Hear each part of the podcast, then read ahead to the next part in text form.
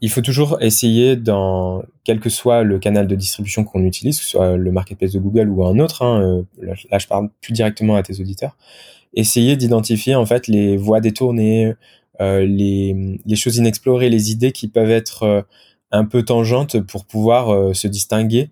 Et en l'occurrence, à l'époque, ne serait-ce qu'optimiser sa description avec les bons mots-clés et les bonnes images était vraiment un moyen de se sortir de la masse. C'est-à-dire que nous, avec 10 euh, utilisateurs à l'époque, on avait déjà pu se mettre en situation d'égalité avec des applications qui en avaient des millions. Hmm. Euh, maintenant, c'est bien plus difficile de sortir de la masse. Et si je dois donner un conseil plus pertinent par rapport à, l'instant dans lequel on est, c'est déjà d'arriver avec un produit qui est compréhensible, simple et, et avec une utilisation, une UX irréprochable. Et après, euh, c'est euh, d'attiser euh, le foyer en dehors du marketplace au départ, pour qu'ensuite la logique du marketplace se fasse.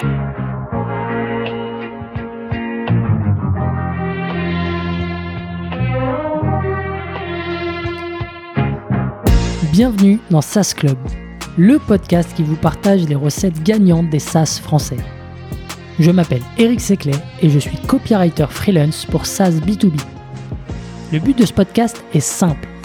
Vous apporter sur un plateau les meilleurs conseils et retours d'expérience d'entrepreneurs de l'écosystème SaaS. À chaque épisode, direction les coulisses pour parler validation de l'idée, conquête des premiers utilisateurs, acquisition, pivot, mais aussi réussite et apprentissage. On abordera tous les sujets sans détour. Mais avant de démarrer l'épisode, pensez à vous abonner et à laisser une note plus un avis sur Apple Podcast.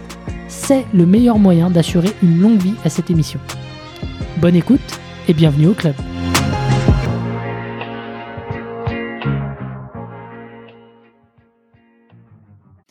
Allez, c'est parti. Je suis avec, euh, Jean, le cofondateur de Mail Meteor. Euh, bienvenue Jean. Salut Eric, merci de ton invitation. Avec plaisir. Ça fait, c'est toujours cool de, recevoir des, boîtes Bootstrap. Je te l'avais dit quand, quand j'avais pris contact avec toi. Euh, je pense qu'il y a beaucoup de gens qui, apprécient ce, modèle-là. Et du coup, bah, je me suis dit, euh, bon, ça serait, ça serait cool d'avoir euh, Mail Meteor, que je connaissais de, de nom, de réputation. Donc, Mail Meteor, moi, si je le, je le, présente avec mes propres mots, après, on, va peut-être vulgariser ça. C'est un outil de, de, mail merge pour, pour Gmail que tu as lancé fin 2018 c'est ça?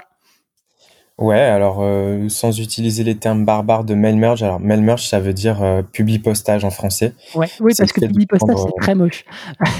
ouais, bah, les, deux termes en anglais et en français sont assez moches. Donc mail merge ou publi-postage, c'est le fait de prendre une base de données, euh, un Excel ou une feuille de calcul Google Sheet, un spreadsheet, mhm. et de s'en servir pour envoyer des informations, des emails, des documents pour chaque ligne. Chaque ligne correspond à correspondant à un destinataire. Euh, pour la faire plus simple, euh, Mailmeter, on va dire que c'est euh, aujourd'hui une plateforme d'emailing. C'est euh, la plateforme d'emailing la plus simple, la plus sécurisée en termes de données et la moins coûteuse en termes d'argent qu'on pourra trouver dans toute la myriade de solutions d'email. Mhm. les solutions d'email allant des Mailchimp, SendGrid, Mailjet, à euh, des plateformes de sales automation, à la Lemly, Woodpecker euh, et j'en passe. Ouais, donc un univers euh, bien concurrentiel. On va revenir là-dessus de savoir comment est-ce que vous avez, vous êtes, vous avez réussi à vous positionner parce que bah ouais, c'est un océan rouge dans, un terme dans un terme marketing. Alors vous êtes deux associés aujourd'hui dans dans la boîte, deux associés cofondateurs et au global vous avez une une équipe d'une dizaine de personnes, c'est ça? Ouais, exactement. On a fondé euh, Mailmeter euh, fin 2018, donc avec Corentin, euh, qui est mon associé, un ancien juriste de, de formation qui s'est transformé en développeur. et euh, autour de nous, on a une dizaine de personnes qui bossent sur différents aspects, que ce soit principalement du code, mais aussi de la production de contenu, du design et d'autres sujets aussi annexes au développement de Mailmeter. Top. Ben, on va revenir aussi là-dessus. C'est un beau succès parce que euh, bon, vous êtes 100% bootstrap et euh, à date, il y a plus de 3,5 millions d'utilisateurs euh, dans le monde. Donc, c'est des chiffres vraiment, vraiment dingue, comme je disais, par rapport à, l'environnement dans lequel tu évolues. Donc moi, j'ai hâte de décortiquer tout ça, les, recettes, les méthodes. mais avant ça, bah, je te laisse te, présenter parce que toi, toi, tu avais un parcours, on va dire, plutôt start-up, pas classique, mais en tout cas, plutôt, on va dire, dans dans le modèle de, de, développement tel qu'on le connaît aujourd'hui avec les scale-up et tout ça. Ouais, c'est vrai que mon profil est un peu une accumulation de clichés, même si euh, rien de présagé à la base de, tourner euh, euh, pleinement dans le monde de startup, on va dire, ou en, tout cas tech. Donc, bah, je m'appelle Jean, j'ai 28 ans. D'origine, je viens du sud et je suis monté à Paris pour mes études. Donc, j'ai fait Sciences Po, un parcours marketing à Sciences Po, donc déjà vilain petit canard à l'époque au sein des promotions. Et euh, en fait, suite à ça, euh, j'ai pas mal euh, gravité dans différentes startups. D'abord à Londres, puis de retour à Paris, où sur la fin de mes études, j'ai rejoint le lancement de Station F. Station F à l'époque, c'était, c'est toujours le plus grand campus de start-up au monde, un projet imaginé par Xavier Niel et dont le principe était de rassembler sous un même toit dans une ancienne gare transformée pour l'occasion euh, plus d'un millier de startups euh, et de leur offrir tous les services euh, qui puissent les aider à grandir. Donc moi j'ai participé à, à, ce lancement-là et euh, c'est suite à ça d'ailleurs que nous on a lancé euh, Mailmeter puisque c'est là que j'ai rencontré euh, Corentin mhm. et c'est là aussi que nous sont venus les réflexes, l'envie de lancer un projet et surtout le besoin parce que on était nous-mêmes en, en fait en, recherche d'un outil comme Mailmeteor au moment où on l'a lancé. Quoi. Ok, ok. Donc tu as créé euh, ton, ton, propre outil, ça revient, mais ça revient hyper souvent dans, dans les boîtes. Euh, euh, enfin, d'une manière générale, on avait évoqué ça avec Libéo, on a évoqué ça aussi avec une autre boîte Bootstrap, Freebie, on, leur passe le coucou. Il y, en a plein d'autres comme ça qui ont inventé leur, propre outil. Euh, peut-être juste avant bah, de, faire un focus sur, la genèse, est-ce que euh, tu peux me repitcher euh, Mail Meteor Qu'est-ce que ça fait aujourd'hui Parce que ça va bouger. pour qui Parce que vous avez quand même une base d'utilisateurs énorme. Et nous dire un petit peu comment ça marche. Ouais, complètement. Donc, tout à l'heure, tu mentionnais le terme de mail merge ou de publi postage. il faut savoir que Mailmeter, ça a commencé comme un simple outil, euh, un module complémentaire ou add-on en anglais euh, pour Google. Donc, c'est-à-dire un, outil qui vient augmenter les fonctionnalités de la suite euh, Google, c'est-à-dire Gmail, Google Sheets.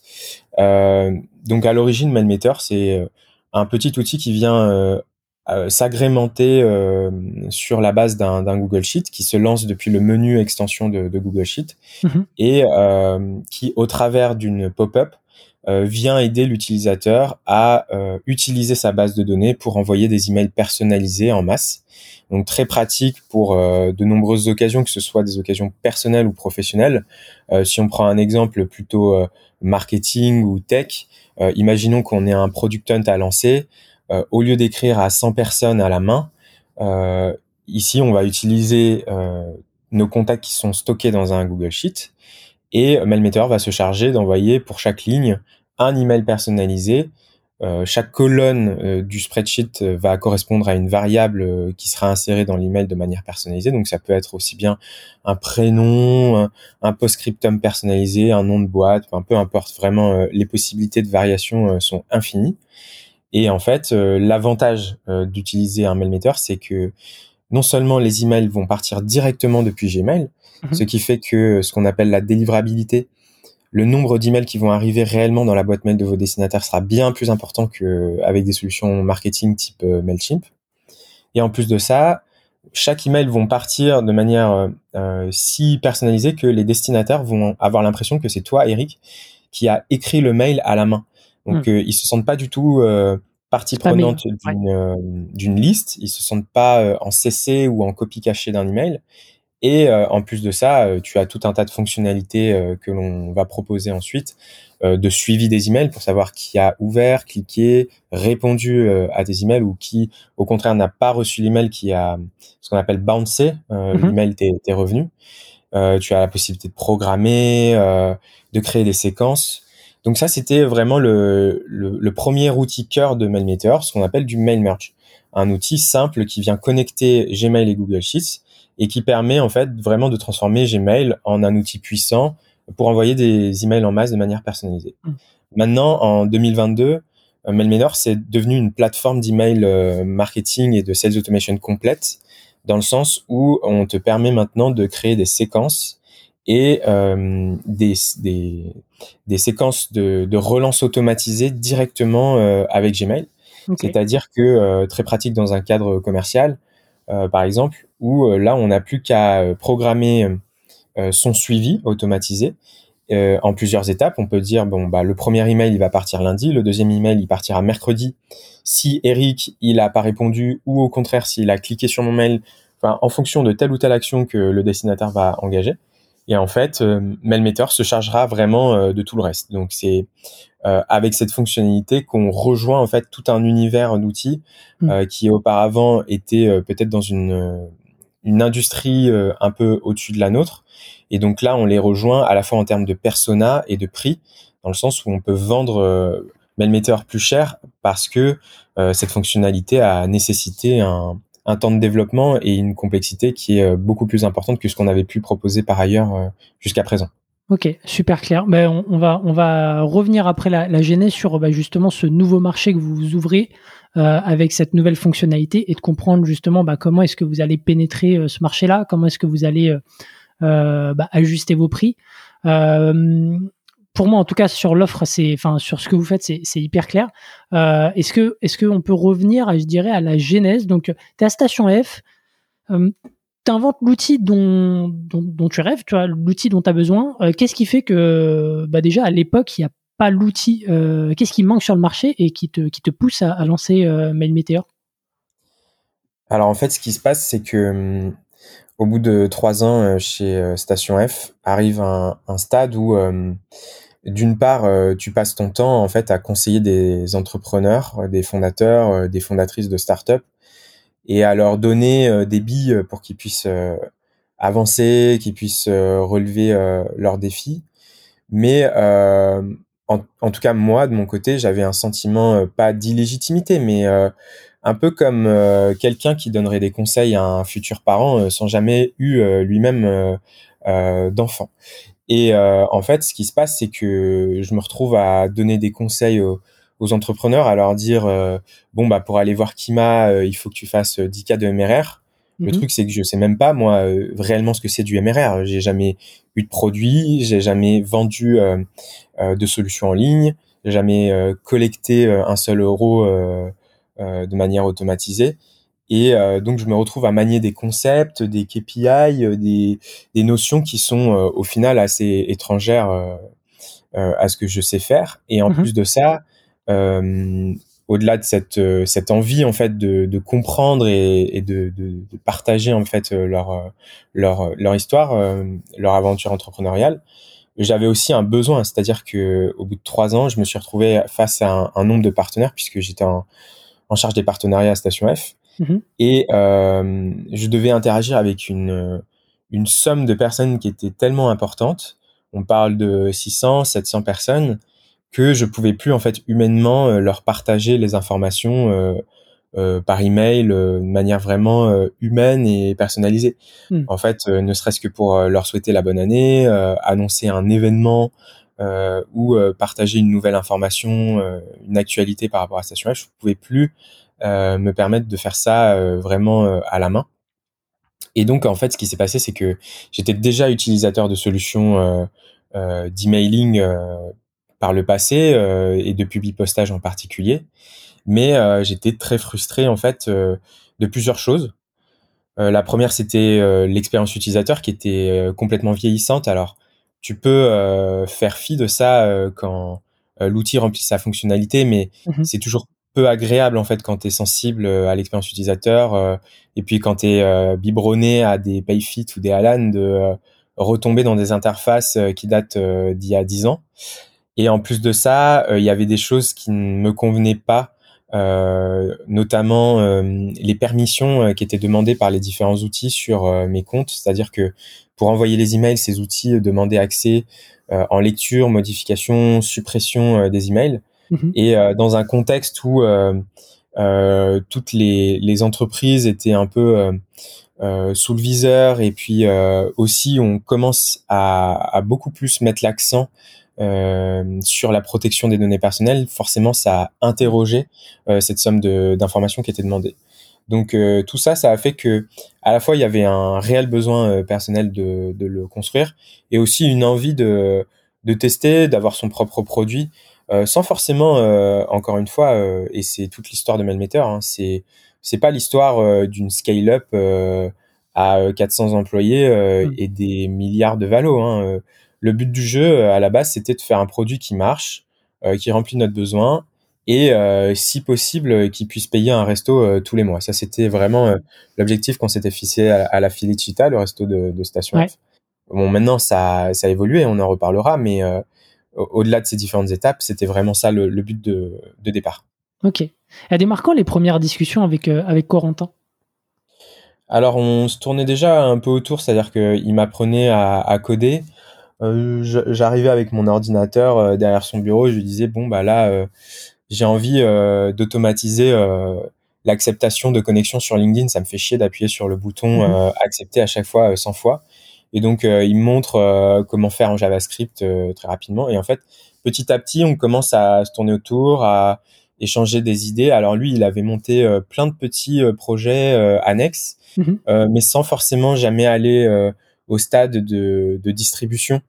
C'est-à-dire qu'il développait le produit, il avait quelques utilisateurs, mais ça n'allait jamais au-delà. Et puis, en fait, on s'est posé à un moment donné pour identifier cette opportunité sur le segment de Mail Meteor. Mhm. On a clairement vu qu'il y avait un espace dans le sens où euh, il y avait une inefficience de marché, il y avait des acteurs en place euh, et même euh, beaucoup d'acteurs en place. On parle d'une cinquantaine d'acteurs hein, mhm. sur le marché déjà à l'époque et ça a continué de doubler parce que c'est quelque chose qui parle aux gens. C'est un produit de mass market.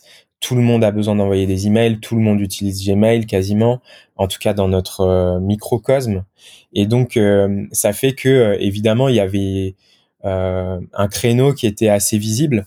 Et en plus de ça, nous, on a identifié par ailleurs d'autres éléments qui nous ont fait dire que c'était intéressant de se lancer là-dedans. Donc, c'est comme ça que ça C'était quoi les, autres éléments dont tu parles?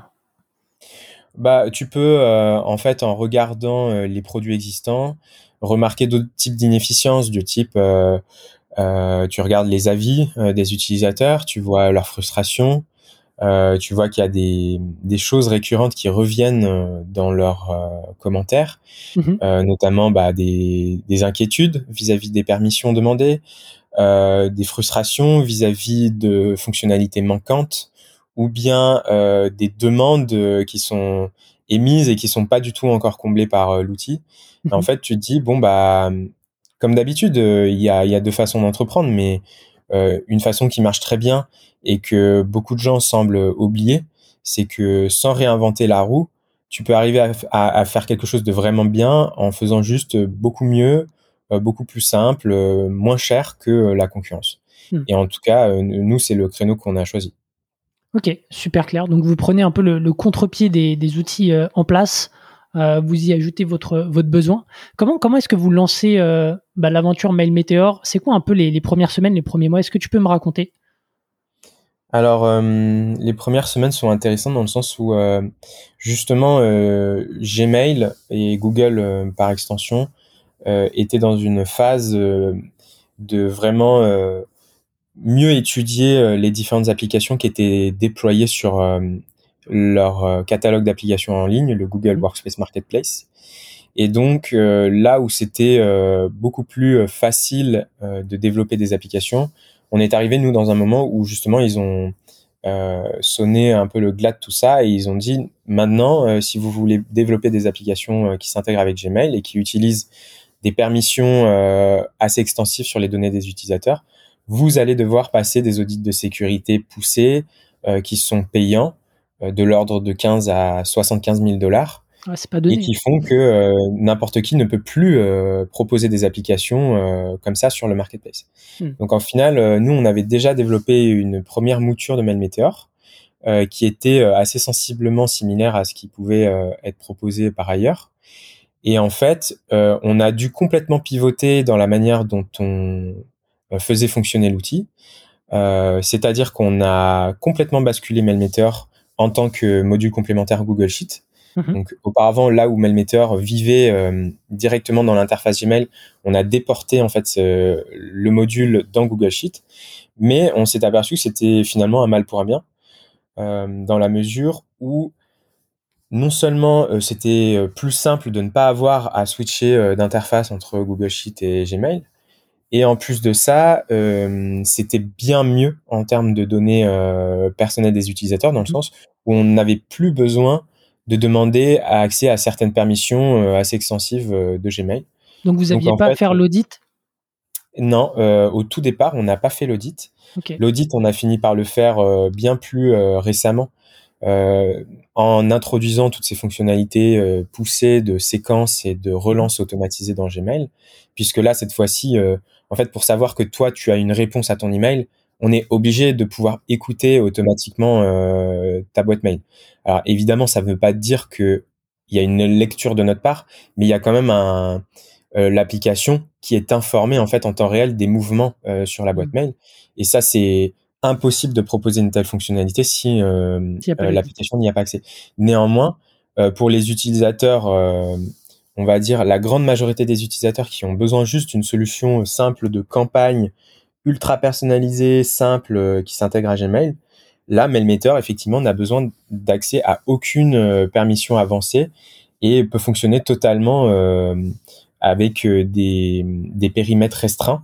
Et donc, c'est vraiment quelque chose qui vient différencier l'application de tous ses, concurrents parce que, ne serait-ce que si tu fais maintenant l'exercice d'installer MailMeter et un de ses concurrents, Google vient te mettre en garde en fait avant d'installer l'application de toutes les permissions qui sont demandées. Donc il suffit, euh, tu prends euh, Mailmeter et son application euh, concurrente et tu regardes la longueur de la liste, tu verras que Mailmeter c'est 4 bullet points, tandis que les concurrents ça va être plutôt 10-15 permissions demandées. Ok, donc vous, vous faites ce, ce choix assez rapidement de, de limiter les, des permissions que, que vous allez demander. Est-ce que tu peux euh, euh, peut-être refaire le fil sur, bah, tu vois, le, le, développement du premier, euh, le pardon, le développement du, du produit. combien de temps, combien de temps ça vous a pris Comment est-ce que vous avez contacté les, les premiers les premiers peut-être bêta testeurs Comment est-ce que vous avez testé votre produit Parce que vous avez fait aussi un lancement PH. Est-ce que tu peux nous, nous refaire le fil? Ouais, alors le développement du produit en tant que tel prend deux semaines, on va dire pour arriver vraiment à un, MVP, euh, quelque chose de fonctionnel. C'est très rapide dans le sens où euh, le premier produit est, très simple. Hein. Il s'agit juste d'envoyer euh, des emails et s'assurer que l'email arrive bien à destination. Mhm. Il n'y a même pas de notion de suivi ou quoi que ce soit. C'est vraiment prendre une base de données et pour chaque ligne, pour chaque destinataire, envoyer un email. Maintenant, les premiers utilisateurs, nous, on va les chercher autour de nous. Donc euh, là, de la même façon, en fait, on, liste toutes les personnes qu'on connaît euh, dans un dans une feuille de calcul Google Sheet mhm. et euh, vraiment méthodiquement, on, les prend un à un, on les contacte. Alors le gros avantage d'un mailmeter, c'est que ça parle à tout le monde. Tout le monde a eu une problématique d'envoi d'email, en tout cas dans la sphère tech, mhm. que ce soit des marketeurs, des sales, des RH, euh, des gens qui organisent des événements ou peu importe. Franchement, tout le monde a un jour euh, galéré à envoyer des emails, à stresser à envoyer des emails, et donc euh, ça parlait en fait aux gens. Donc très vite, on peut avoir des premiers retours et on peut aussi avoir des retours plus ingénus dans le sens où quand tu demandes à des gens qui sont pas dans ta sphère, par exemple, on a demandé je sais pas, on va dire à, la femme de Corentin qui est avocate et mhm. elle, euh, elle, elle, avait des retours très pertinents euh, dans le sens où elle n'avait pas un regard qui était euh, biaisé par de l'expérience utilisateur. Elle, elle, se raccrochait pas à des expériences existantes. Elle disait juste, en fait, je comprends pas ce, ce, wording, je comprends pas ce, ce, mot, cette phrase, je comprends pas cette partie de l'interface. Et en fait, très vite, tu peux arriver à affiner ton produit. Alors nous, euh, ce qu'on a fait, c'est qu'on a tout de suite mis le produit dans la main de vrais utilisateurs. Mhm. Et euh, le gros avantage de Mailmeter, on n'en a pas encore euh, discuté, ou en tout cas de manière détournée, c'est que il est distribué via le catalogue d'applications de Google, le Google Workspace Marketplace. Et donc très vite, en fait, on est mis dans un bain avec des vrais utilisateurs distribués dans le monde entier sans qu'on ait d'efforts à faire ou quoi que ce soit. donc très vite, on peut avoir des, des premiers retours de la part d'utilisateurs. Et là où je pense que les développements ont dû commencer en avril ou, ou, fin mars, je mhm. pense que notre premier client, ça a été euh, fin avril, début mai de l'année 2019. Euh, donc, euh, donc tu vois, c'est assez rapide. Ok, ok, ok. Oui, effectivement, on va revenir sur la partie marketplace de, Google parce que je pense qu'il y a plein de choses intéressantes là-dessus. La, la, marketplace de, Google, juste simplement pour pour avoir le l'horizon de temps, euh, à partir de quand euh, vous êtes euh, sur sur cette marketplace? C'est dès le début? C'était avant le lancement Enfin, c'était après le lancement Product Hunt? C'était quoi? C'est dès le début de l'histoire de Mail Meteor, juste après avoir été évidemment accepté par Google en, termes de, de dossier, parce qu'ils analysent ton application avant de, de, pouvoir la proposer en ligne. Mhm. Et ensuite, le Product Hunt vient bien plus tard, vient un an après et n'est pas non plus euh, un événement, euh, on va dire, euh, marquant dans la vie de Mailmeter. C'est pas ça qui a fait qu'on a eu plus d'utilisateurs ou moins. Évidemment, ça a participé à, au développement de l'application, mais c'est pas ça. Euh, c'est pas le product hunt qui vient vraiment marquer un lancement. Et d'ailleurs, on en reparlera peut-être, mais souvent on se fait des montagnes de product hunt, mais aujourd'hui, c'est plus temps un événement euh, qui vient changer le cours de ta boîte que ça. Ok, ouais, c'est, enfin, simplement pour, euh, bah, pour avoir ton point de vue là-dessus, pourquoi tu, tu penses que euh, Product Hunt c'est pas c'est pas game changer aujourd'hui pour pour un SaaS Tu penses qu'il y a d'autres moyens Tu, penses que c'est c'est peut-être trop d'efforts par rapport aux, aux, résultats que, que tu peux en, en avoir en face? C'est toujours intéressant de publier sur Product Hunt dans la mesure où ça te fait quand même un backlink de qualité. Euh, alors certes, euh, on va me dire que c'est, ce sont des liens qui sont pas forcément en, en suivi, en follow euh, sur ton site, mais mhm. en fait, le simple fait que tu génères de l'attention et qu'il y ait des personnes qui visitent ton site n'est pas négligeable en termes de, de croissance de SEO, donc d'optimisation pour le référencement Google. Ne serait-ce que ça, de notoriété aussi, ça te fait un pic de notoriété. Et puis, si vraiment tu y travailles bien, et que tu aussi euh, tombes dans un alignement des planètes euh, qui, est, qui est favorable, là effectivement tu peux avoir quand même de l'audience, euh, tu peux arriver à, toucher des personnes qui n'avaient jamais entendu parler de ta solution auparavant. Donc ça reste quand même un moment intéressant. Mais aujourd'hui il y a tellement de solutions euh, que vraiment pour ne pas être noyé dans la masse et pour se distinguer, ça devient difficile. Et euh, c'est pour ça que j'aurais pas tendance à miser euh, toutes mes billes sur un product hunt. Et euh, j'ai vu souvent, euh, c'était peut-être une autre époque, hein, on parle de 3-4 ans en arrière. Et c'était déjà le cas d'ailleurs à l'époque, mais des entrepreneurs se focalisaient sur un product hunt et repousser, repousser, repousser. Alors qu'en réalité, alors moi je donne le conseil, mais on l'applique pas à nous-mêmes, quoique on a commencé à le faire récemment euh, la bonne approche, je pense, c'est de faire plusieurs product hunt au fil de l'eau, en fait, et de, euh, je te donne l'exemple de Vide, par exemple, mhm. Ou euh, de Lead Delta, qui est peut-être un peu moins connu, mais si, si, tes auditeurs vont checker ça sur Product Hunt, ils verront que ce sont des boîtes qui se renouvellent en fait sur Product Hunt et vont lancer soit de nouvelles versions, soit des, des produits complémentaires à leur solution principale qui font qu'en fait ils continuent de bénéficier d'un boost et euh, régulièrement ils sont mis en avant sur cette plateforme.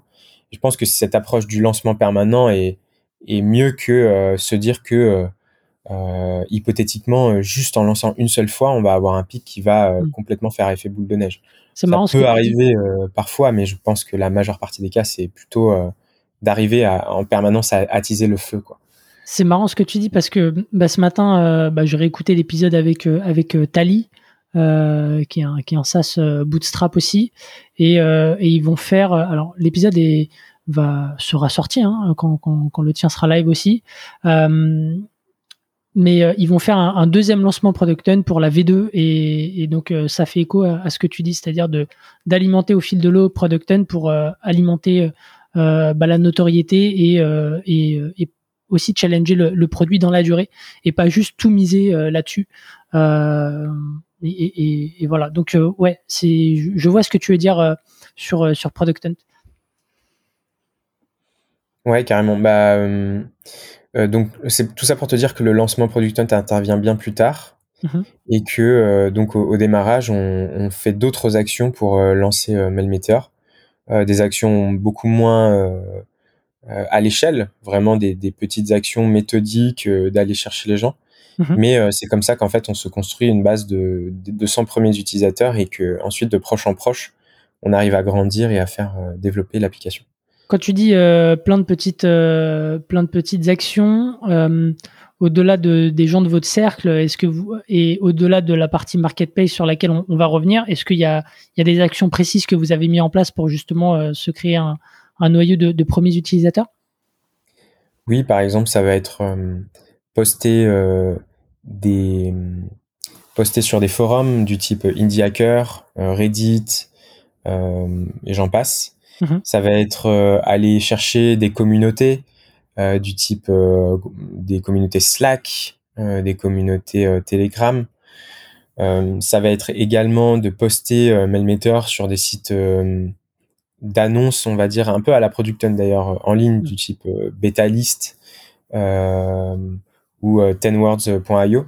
Mhm. Tout ça, c'est des petites actions euh, qui vont faire que euh, bah, tu vas chercher tes premiers utilisateurs. Tu vas aussi aller faire du démarchage. Alors nous, on n'a jamais vraiment fait de sales en tant que tel, mais ne serait-ce que d'aller reparler à une personne que tu avais croisée quelques temps plus tôt et qui pourrait être dans ta cible, d'aller parler à un, devant un, parterre, euh, un événement, un webinaire ou quoi que ce soit. En fait, de créer ce genre de petites occasions. Mhm. Tout ça, ça fait que euh, euh, bah, de proche en proche, à nouveau, les gens vont commencer à te mettre sur la, la carte.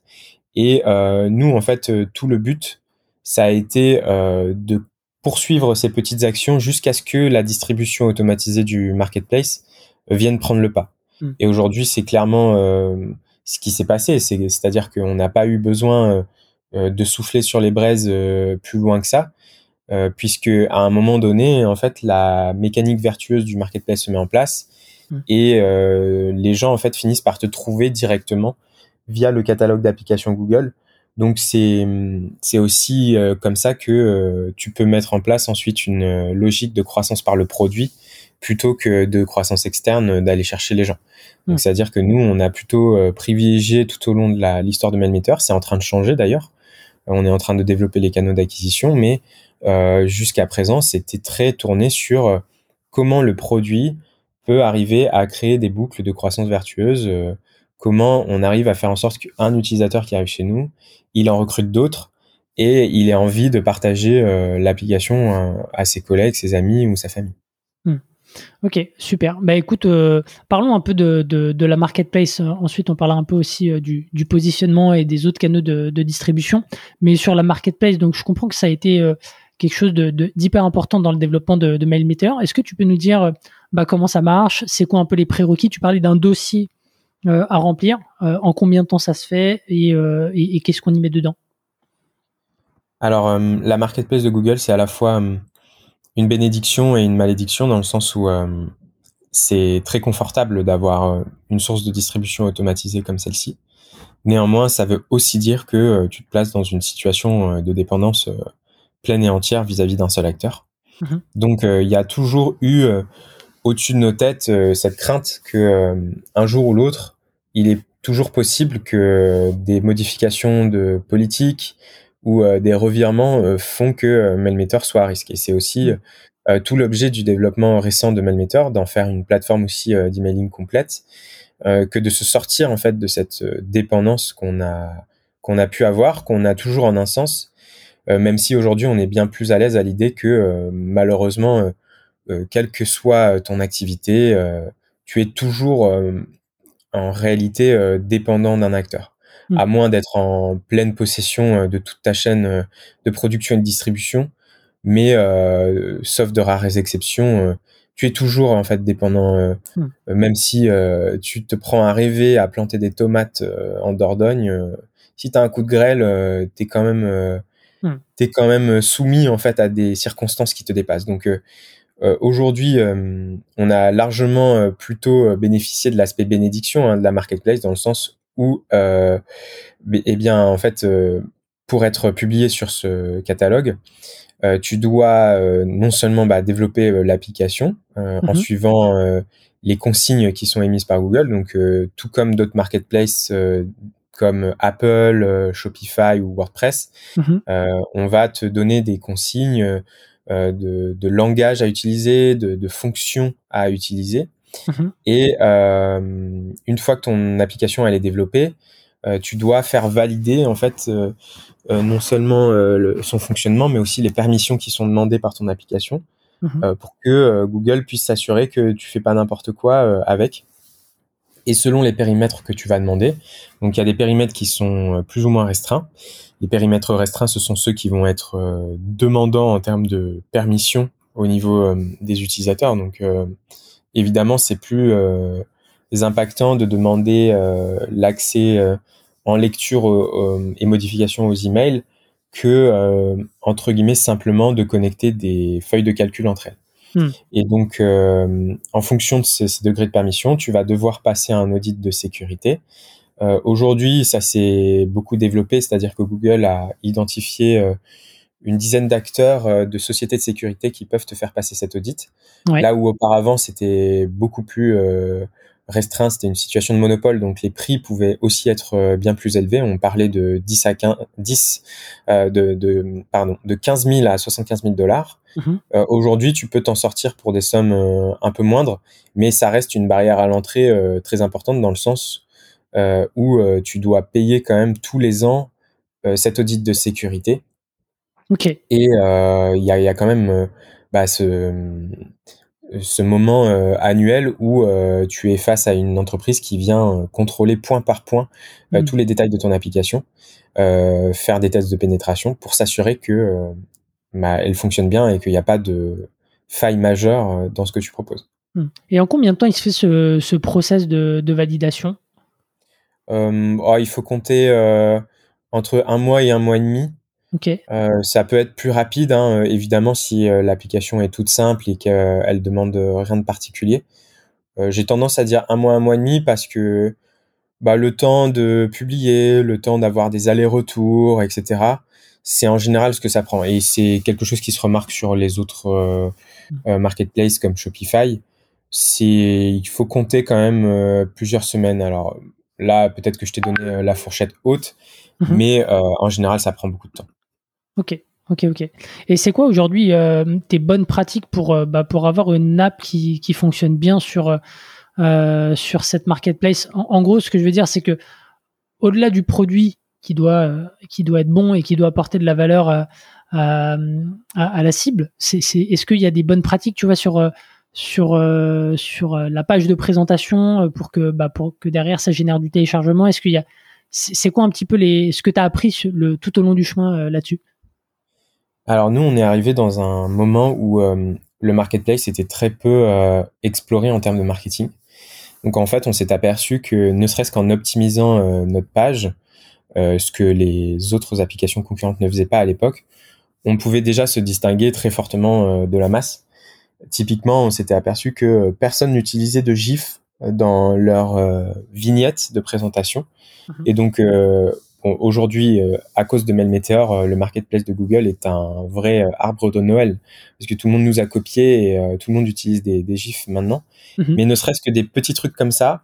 En fait, je parle de ça parce que il faut toujours essayer dans quel que soit le canal de distribution qu'on utilise, que ce soit le marketplace de Google ou un autre. Hein, là, je parle plus directement à tes auditeurs. Essayer d'identifier en fait les voies détournées, les, les, choses inexplorées, les idées qui peuvent être euh, un peu tangentes pour pouvoir euh, se distinguer. Et en l'occurrence, à l'époque, ne serait-ce qu'optimiser sa description avec les bons mots-clés et les bonnes images était vraiment un moyen de se sortir de la masse. C'est-à-dire que nous, avec 10 utilisateurs à l'époque, on avait déjà pu se mettre en situation d'égalité avec des applications qui en avaient des millions. Mmh. Euh, maintenant, c'est bien plus difficile de sortir de la masse. Et euh, si je dois donner un conseil euh, plus pertinent par rapport à, à l'instant dans lequel on est, c'est déjà d'arriver avec un produit qui est compréhensible, simple et, et avec une utilisation, une UX irréprochable. ne serait-ce que pour que la première expérience des utilisateurs soit correcte.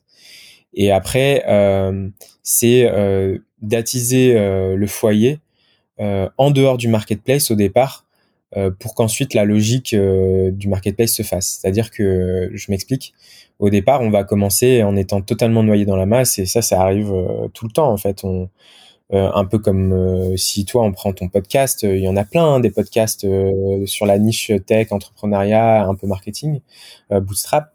Maintenant, c'est à toi, c'est pas juste en, en, étant publié sur Apple Podcast ou Spotify que les gens vont te trouver parce que à part euh, euh, trois pélos, il y a personne qui va taper euh, SaaS sur Spotify.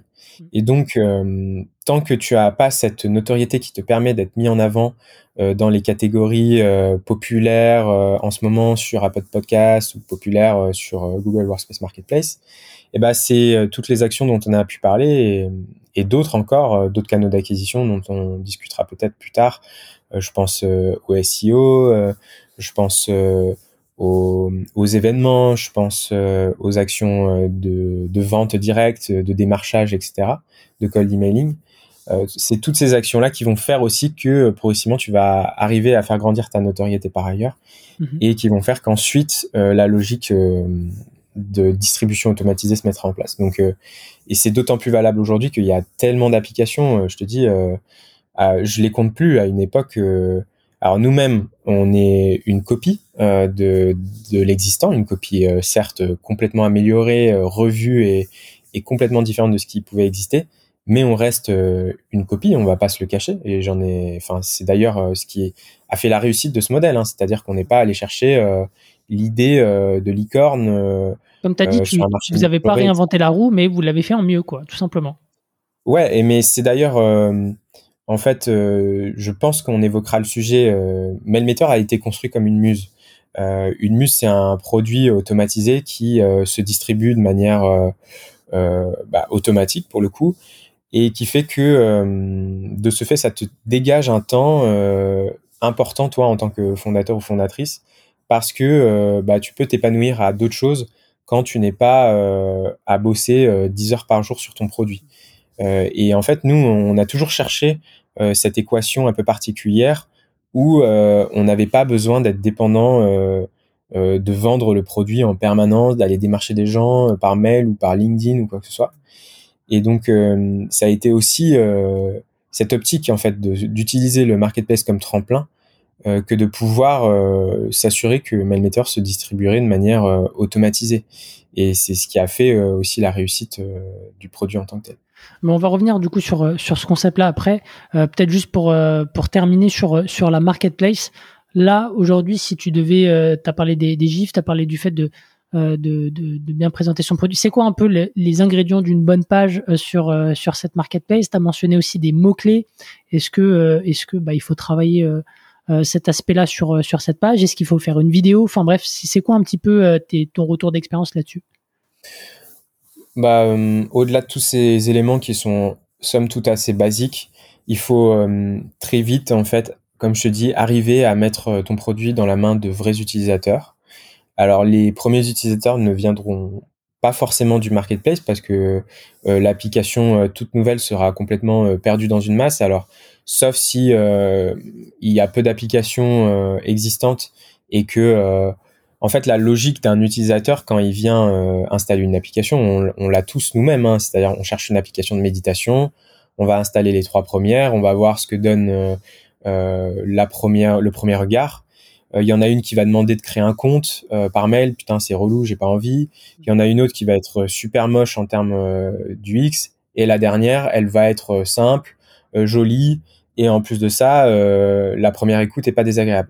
En fait, c'est exactement la même chose qu'il faut arriver à reproduire et euh, d'arriver à faire en sorte que euh, des premiers utilisateurs qui sont pas forcément, euh, qui n'émanent pas forcément de la marketplace, puissent s'approprier l'application et en fait te servir de, de première audience pour développer ta page sur le marketplace. Mmh. C'est-à-dire que ces personnes-là, il faut arriver ensuite à les transformer et non seulement à les convertir en tant que clients, mais aussi à faire en sorte que ils viennent déposer des avis sur ta page. la mécanique d'avis, elle est très importante hein, dans l'histoire de Mailmeter et c'est d'ailleurs ce qui a pu aussi distinguer Mailmeter du reste de ses concurrents. Aujourd'hui, Mailmeter, c'est l'application la mieux notée de tout l'écosystème Google dans le monde. Donc c'est aujourd'hui, malgré le fait que d'ailleurs, petit tacle à, à certains de pas de mes concurrents, mais euh, euh, on a pu voir des manipulations de masse euh, sur les marketplaces, des gens qui s'amusent à, acheter des, des, faux comptes ou je, je sais même pas mhm. comment ils s'en, je sais même pas comment ils s'en sortent, mais malgré ça, en fait, nous on a quand même réussi, donc à l'heure où on enregistre, à rester l'application la mieux notée parce que en fait on a toujours au fil des ans vraiment euh, mis un point d'honneur à euh, essayer de récolter le maximum d'avis positifs. Euh, quand ils étaient négatifs, à essayer de comprendre pourquoi mhm. et voire même d'essayer de tourner des avis négatifs en avis positifs. Euh, il arrive parfois d'ailleurs que euh, des gens qui comprennent pas forcément bien les mécaniques d'avis te mettent un avis super positif, une étoile ou quatre étoiles. Alors pour quelqu'un qui est extérieur à tout ça, ça peut paraître anodin, mm. mais le problème c'est que en fait c'est vraiment une mécanique insidieuse hein, les avis parce que ce sont des notes sur 5 pondérées. Mm-hmm. Et donc il suffit d'un seul avis 4 étoiles ou d'un seul même avis une étoile pour euh, complètement balayer l'effort de euh, 10 avis 5 euh, étoiles euh, postés sur ta page. Hmm. Donc en fait, ça a été vraiment une source à la fois de stress et de et de travail de notre part d'arriver justement à générer des avis positifs. Aujourd'hui, Mailmeter, c'est plus de 10 000 avis en ligne, une note moyenne de 4,9. Donc c'est vraiment quelque chose qu'on a travaillé et qui a participé notamment aussi à la distinction vis-à-vis des applications concurrentes. Alors moi j'aimerais bien Ouais. pardon, je te, je te coupe. J'aimerais bien comprendre en fait, parce que je te le disais euh, en off euh, de, de, cet épisode, euh, que moi, à titre perso, tu vois, je, je, je trouvais que c'était assez dur pour les, les, podcasts, même auprès des, des personnes qui écoutent régulièrement, tu vois, de, de déclencher ce réflexe de la note. D'ailleurs, bah, si, si vous avez envie de mettre une petite note 5 étoiles, voilà, petite, petite promo, faites-vous plaisir. C'est bon pour la visibilité, mais en fait, comment est-ce que tu as travaillé cette mécanique? Est-ce que c'était dans le produit? Il y avait un rappel, il y avait des séquences mail euh, euh, automatisées. Enfin, comment est-ce que tu t'y es pris pour favoriser cette mécanique de je laisse un avis Alors déjà, euh, c'est mignon ce que tu viens de faire là, de demander aux gens de laisser un avis, mais on va être honnête avec nous-mêmes, absolument personne ne va le faire. Donc, et d'ailleurs, peut-être que en disant que personne ne va le faire, ça va provoquer des, la réaction inverse. Donc, j'espère que tu auras une vague d'avis positifs suite à notre épisode. Euh, mais nous, euh, alors euh, ça a été des mécaniques de produits en fait, tout comme bah, je parlais d'une application de méditation tout à l'heure, mais on a tous utilisé des apps sur nos téléphones. et à certains moments clés, alors certaines sont beaucoup plus fines, beaucoup plus subtiles dans leur approche que d'autres. Il euh, y en a, ça va être euh, dès que tu installes l'application, un espèce de pop-up super moche qui dit euh, notez cette application 5 étoiles. Mhm. le comportement principal, c'est de jarter cette pop-up le, plus mhm. rapidement possible. Il y en a d'autres qui sont beaucoup plus subtiles, qui viennent te demander à un moment précis, une fois qu'elles t'ont apporté de la valeur, de laisser une note. Et nous, c'est ce qu'on a fait. D'ailleurs, on a essayé de le faire de manière subtile dans le sens où on n'a jamais demandé d'avis 5 étoiles parce que c'est quelque chose qui est prohibé par les politiques euh, des, des, catalogues en ligne, ouais. Mm. Et donc, euh, on a toujours essayé de le faire de manière très subtile et concrètement, en fait, aujourd'hui, Mailmeter, ça fonctionne sur une mécanique de, de quota. Donc, Gmail te permet d'envoyer jusqu'à 2000 emails par jour quand tu as un compte Google Workspace. Et nous, on propose des plans gratuits qui te permettent d'envoyer 75 emails par jour aujourd'hui. Donc tout simplement, en fait, on arrivait euh, pile poil dans le parcours d'un utilisateur euh, pour lui proposer euh, d'augmenter son quota d'emails gratuits en l'échange de laisser un avis, quel qu'il soit, mhm. positif ou négatif. Et par cette mécanique-là, en fait, on a pu bah, justement générer de l'attraction sur ces avis. Mhm. Et ensuite, je vais pas te cacher, c'est quelque chose de vraiment très manuel. Euh, comme on a toujours voulu éviter euh, des logiques de spam ou euh, des abus sur ces avis, ça a été vraiment un travail très quotidien de regarder qui poste quoi comme comme avis et dès qu'il y a quelque chose de positif ou de négatif d'y répondre. Alors aujourd'hui c'est quelque chose auquel je prête moins attention, c'est-à-dire que j'ai vraiment mmh. une phase dans les premiers temps de Mailmeter, c'était pas on va pas parler d'addiction, hein, c'est pas du tout le terme, mais c'était quand même quelque chose de très stressant parce que en fait ta, ta réputation peut flancher pour un seul avis. Il suffit que il y ait un seul mec qui soit désabusé et, et, Dieu sait qu'il y en a euh, pour que euh, ta note dégringole. Et ça nous est arrivé d'ailleurs euh, l'an passé, justement, c'est pour ça que j'ai eu un peu mauvaise. Il y a eu un concurrent, alors moi j'ai un peu une, idée, mais bon bref, l'eau a coulé sous les ponts, qui s'est amusé justement à manipuler les avis, et non seulement il manipulait les siens, alors ce qui fait chier parce que bah, c'est comme si toi tu as un resto et que il y a un food truck qui se met juste devant ta porte. Donc hmm. ça fait un voilà, tous tes clients partent et en plus ça fait des mauvaises odeurs devant chez toi. Et euh, donc euh, non seulement c'était pas euh, c'était pas top parce que bah il y a une manipulation claire et nette des avis et en plus de ça bon Google a fini par faire le ménage mais il y a quand même eu il y a quand même c'est quand même passé dans une mesure. Il y, a, y, a, quand même des avis qui, qui ont réussi à, à persister dans une certaine mesure.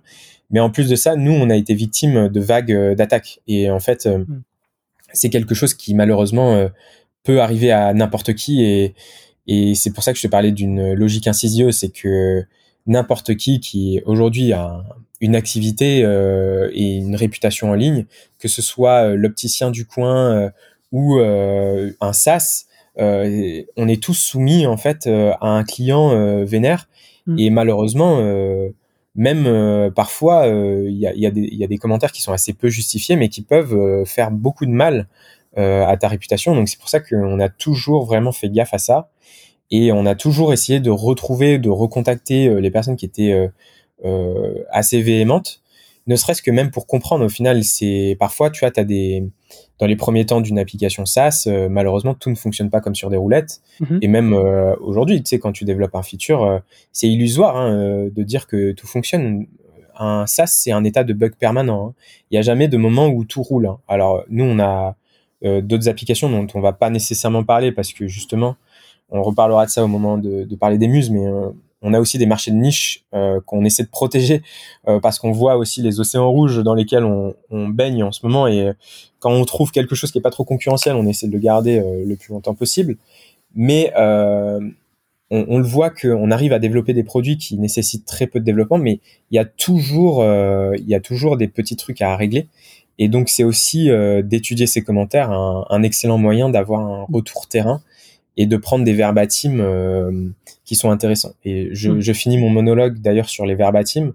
Quand on développe un SaaS, euh, c'est utile à la fois pour soi et pour euh, pour le développement d'applications futures. Donc typiquement, euh, moi, ce que je fais maintenant quand je, je développe de nouveaux outils, alors j'en parle comme si c'était une habitude, mais on en a quand même lancé quelques-uns. c'est d'essayer d'aller voir s'il n'y a pas des applications concurrentes existantes en général, c'est un bon signe qu'il euh, y a un market fit avéré et qu'il y a mhm. quelque chose qui est validé. Et en fait, le fait d'aller euh, synthétiser les avis euh, sur les différentes plateformes, d'aller voir les avis sur les, les marketplaces, d'aller voir les avis sur YouTube, sur la page, le profil Google, etc. En fait, ça, ça c'est vraiment un trésor de mots-clés SEO. C'est un trésor de d'insight consommateur. C'est vraiment un endroit où on peut arriver à, à, imaginer ce que pourrait être une version améliorée du produit ou en tout cas euh, tu vois typiquement euh, demain si euh, si je dois créer un copycat d'une solution existante alors je sais pas on va prendre imaginons Prospectine. C'est le premier truc qui me vient à l'idée. Alors c'est quand même une solution super complète d'automatisation et de et de démarchage sur LinkedIn. Maintenant est-ce que moi si je lance mon SaaS et a fortiori Bootstrap est-ce que, enfin, c'est assez vertigineux de se dire que j'ai toutes ces fonctionnalités à développer. Alors que si tu vas aller regarder les avis, tu t'apercevras peut-être que la fonctionnalité cœur, euh, c'est pas du tout celle que tu imagines et que euh, elle demande un, un, produit minimum viable, un MVP euh, euh, au final assez simple à développer. Hmm.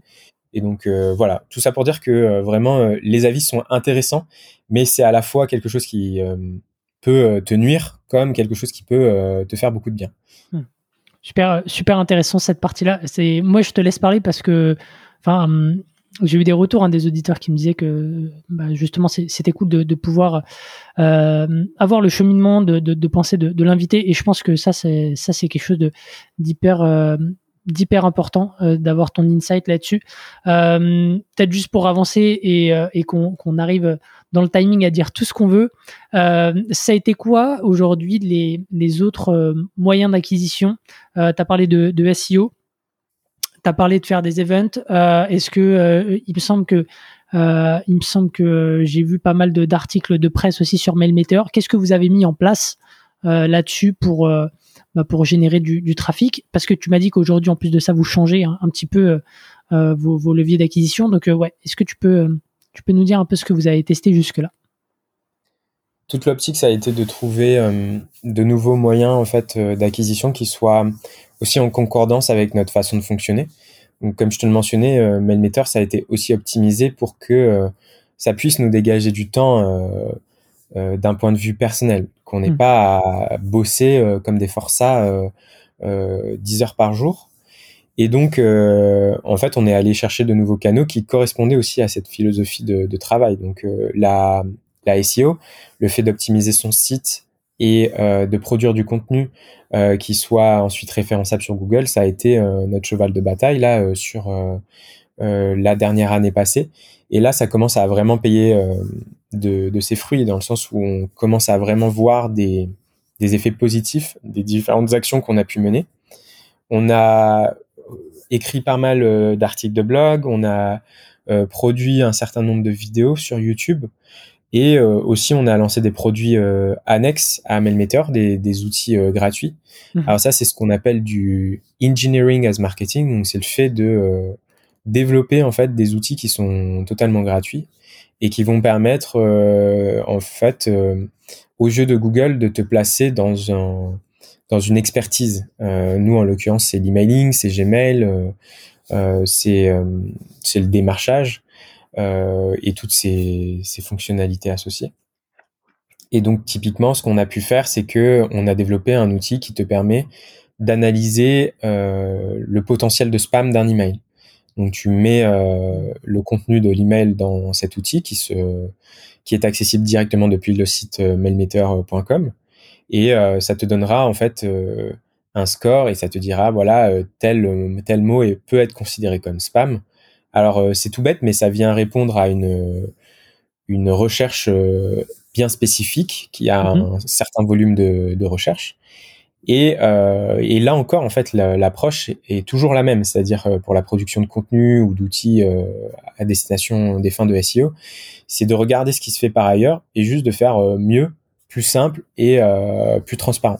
Donc là, ça veut dire que ça, veut dire, pardon, pour euh, juste pour bien comprendre cette euh, ce, ce, ce, marketing engineering dont tu as parlé, c'est euh, regarder un petit peu les intentions de, de, recherche, développer un produit annexe au tien qui derrière va va générer du trafic vers MailMeteor et l'objectif après, c'est de convertir ces gens-là sur MailMeteor.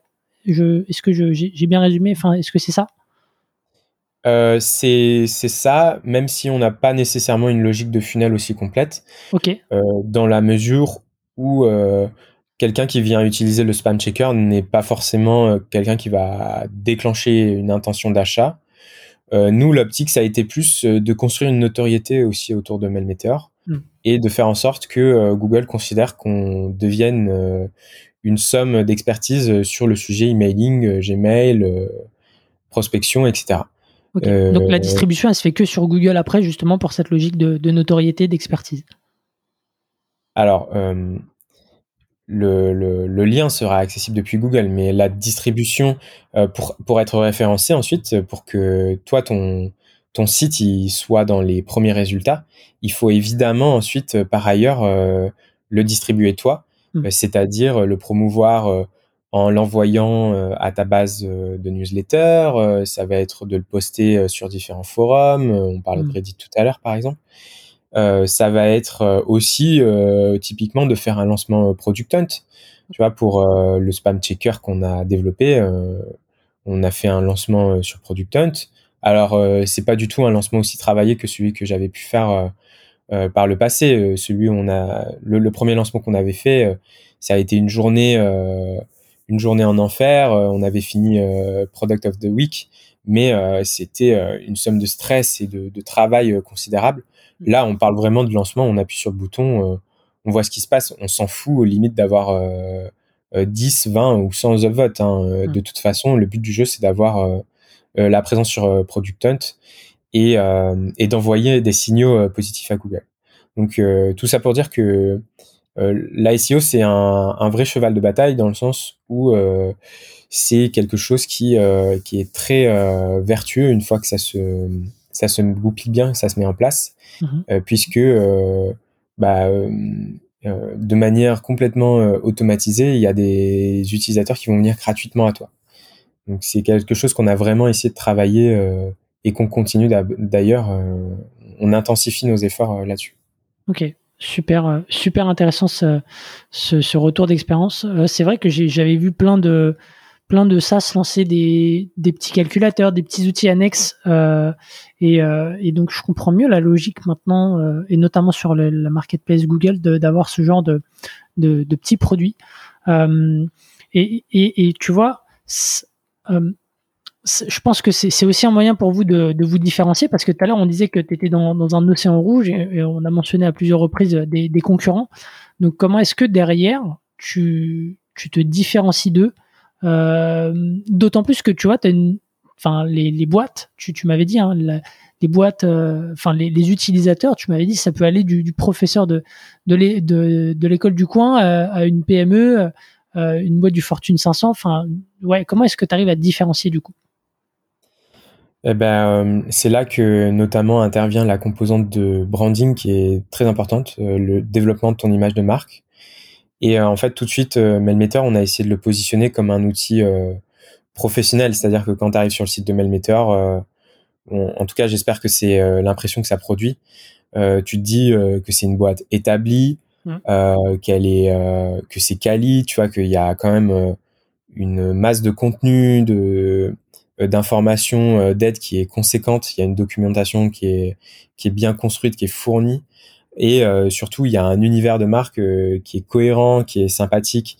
On a essayé de construire tout un tout un truc autour de l'espace et ça se retrouve notamment dans l'expérience d'envoi puisque tu as des animations spatiales qui te guident dans, dans ton envoi un peu euh, à la Mailchimp où euh, on avait ce chimpanzé qui écrase un, bouton euh, rouge mhm.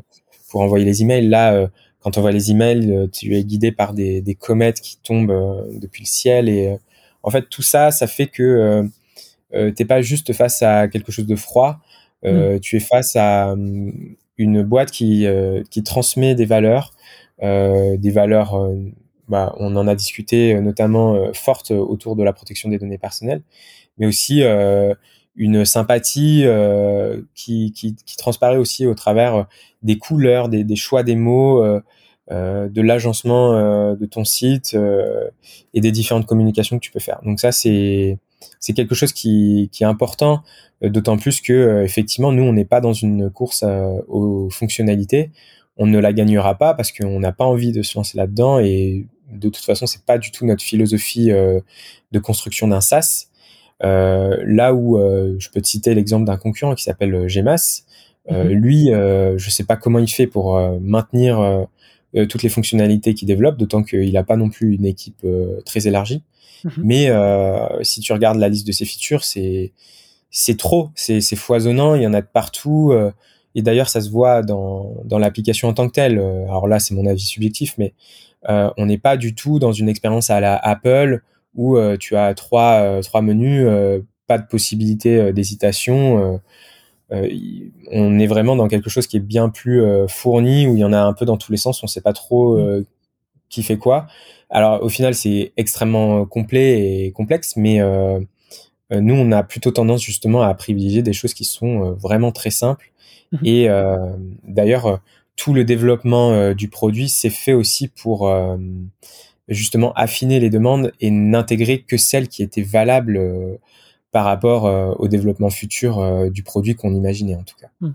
Donc le branding, la simplicité dans, dans l'usage, c'est un peu les marqueurs aujourd'hui qui, qui font la différence et, c'est ce qui fait que derrière, dans, dans le message, vous arrivez à, à raisonner, c'est ça? Il y a une dimension évidemment de prix.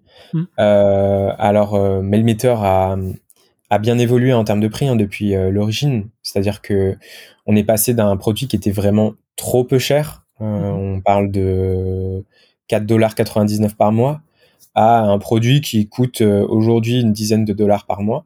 Mhm. Euh, le plan, le plan euh, d'entrée, d'introduction, il est à 9,99$ mhm. et il fonctionne très largement pour la majeure partie des utilisateurs qui souhaitent faire des campagnes d'emailing personnalisées avec Gmail.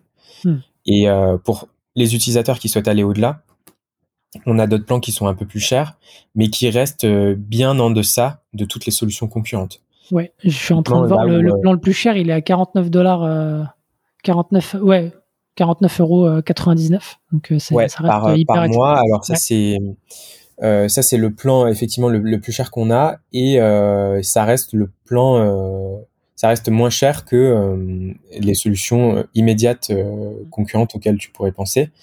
et c'est aussi une volonté de notre part de comme on est sur des modèles à très forte marge dans le SaaS, mhm. et euh, aussi étant donné la structure de notre entreprise, on n'a pas non plus besoin euh, d'aller taper sur des prix trop hauts. Et euh, on a toujours été dans une recherche constante de trouver le point d'équilibre entre trop peu cher et trop cher. quand tu es trop peu cher, le problème c'est que tu attires des clients qui sont de mauvaise qualité. Hmm. Euh, ça peut être euh, dur dit comme ça, mais c'est la réalité dans le sens où euh, en fait tu vas attirer des gens qui sont pas prêts à payer pour ta solution, qui vont être très demandeurs en termes de fonctionnalité, ou en tout cas encore plus par rapport à la valeur que eux ils t'ajoutent. Mhm. Et en plus de ça, qui ont tendance à partir de chez toi, à churner beaucoup plus rapidement que le reste. Et en fait, plus tu montes en gamme en termes de prix, plus tu vas vers des segments euh, de personas euh, euh, qui payent un peu plus cher.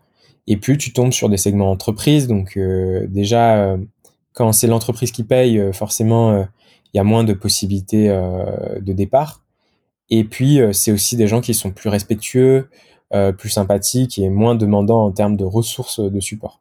Hmm. Ok, ok, ok, très bien, super, super intéressant. Et alors, comment tu, ouais, en termes de, de, de, contact avec tes utilisateurs euh, Vous avez euh, vous avez une newsletter, vous avez euh, vous faites quoi pour garder le contact avec ces 3,5 millions d'utilisateurs et faire en sorte que du coup bah, bah ils restent chez vous?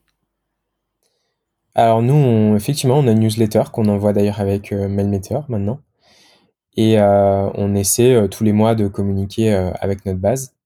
Après je vais pas te cacher, on n'est pas non plus les exemples les plus parfaits euh, d'optimisation de communication euh, avec nos utilisateurs. Mhm. Euh, on a quand même des séquences automatisées qui partent à certains moments de la vie de nos utilisateurs. Mhm. Notamment, l'exemple le plus simple que j'ai à te donner, c'est une séquence d'onboarding, c'est-à-dire que au moment où la personne installe Mailmeter pour la première fois, elle ouvre l'application, elle va avoir toute une séquence automatisée qui lui est envoyée. Mhm. Mais euh, au-delà de ça, on n'est pas non plus dans une démarche euh, de sursollicitation et on essaie en fait de, de garder nos utilisateurs par euh, l'expérience produit et en les ressollicitant à des moments un peu plus précis dans l'année, notamment en fin d'année, on a des communications qui partent à toute notre base. Mhm. Mais pour être très franc, aujourd'hui, on a encore beaucoup à apprendre, beaucoup à, mettre en place et on a une telle masse d'utilisateurs qu'en fait on est plus dans une logique de prendre, euh, de, faire euh, avec ce qui vient et d'améliorer au fil de l'eau euh, que que des, logiques vraiment de, contact ou d'être très présent. Aussi parce que on est forcé en fait dans, dans une logique de masse. Tu vois, on n'a pas mm.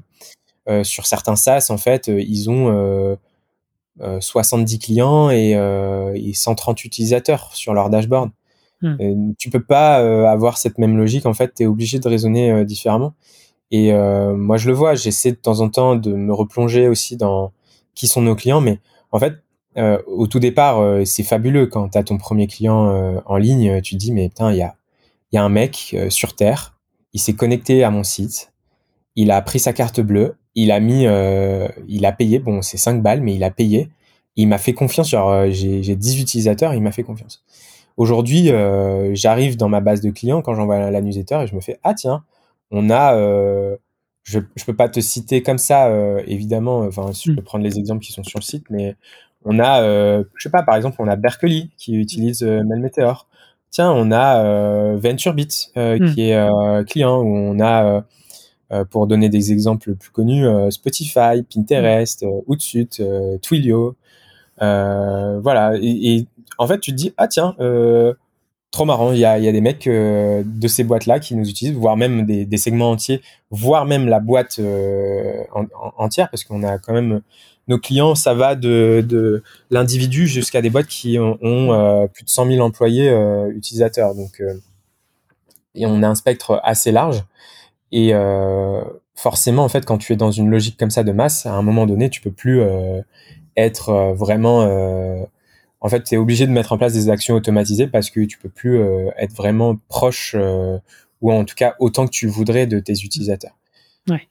Ouais, non, mais je, je comprends de toute façon. Après, comme tu as dit, voilà, vous euh, vous cherchez pas non plus à être le, le produit le, le, plus complet et, et, et aussi, euh, euh, enfin, vous voulez juste faire votre votre un, produit qui fonctionne, qui apporte de la valeur à, vos utilisateurs et voilà, vous cherchez pas à être une licorne avec avec peut-être tous les process, toute la lourdeur que ça peut ça peut apporter. et en termes, alors pour pour avancer dans, le timing, donc parlons peut-être un peu du produit. Donc, il y a une actu brûlante aujourd'hui pour vous, c'est la, la, sortie d'une nouvelle fonctionnalité donc qui va vous faire passer d'un outil de, euh, de, campagne de, de publi-postage à un outil de sales automation. Euh, pourquoi, pourquoi seulement maintenant?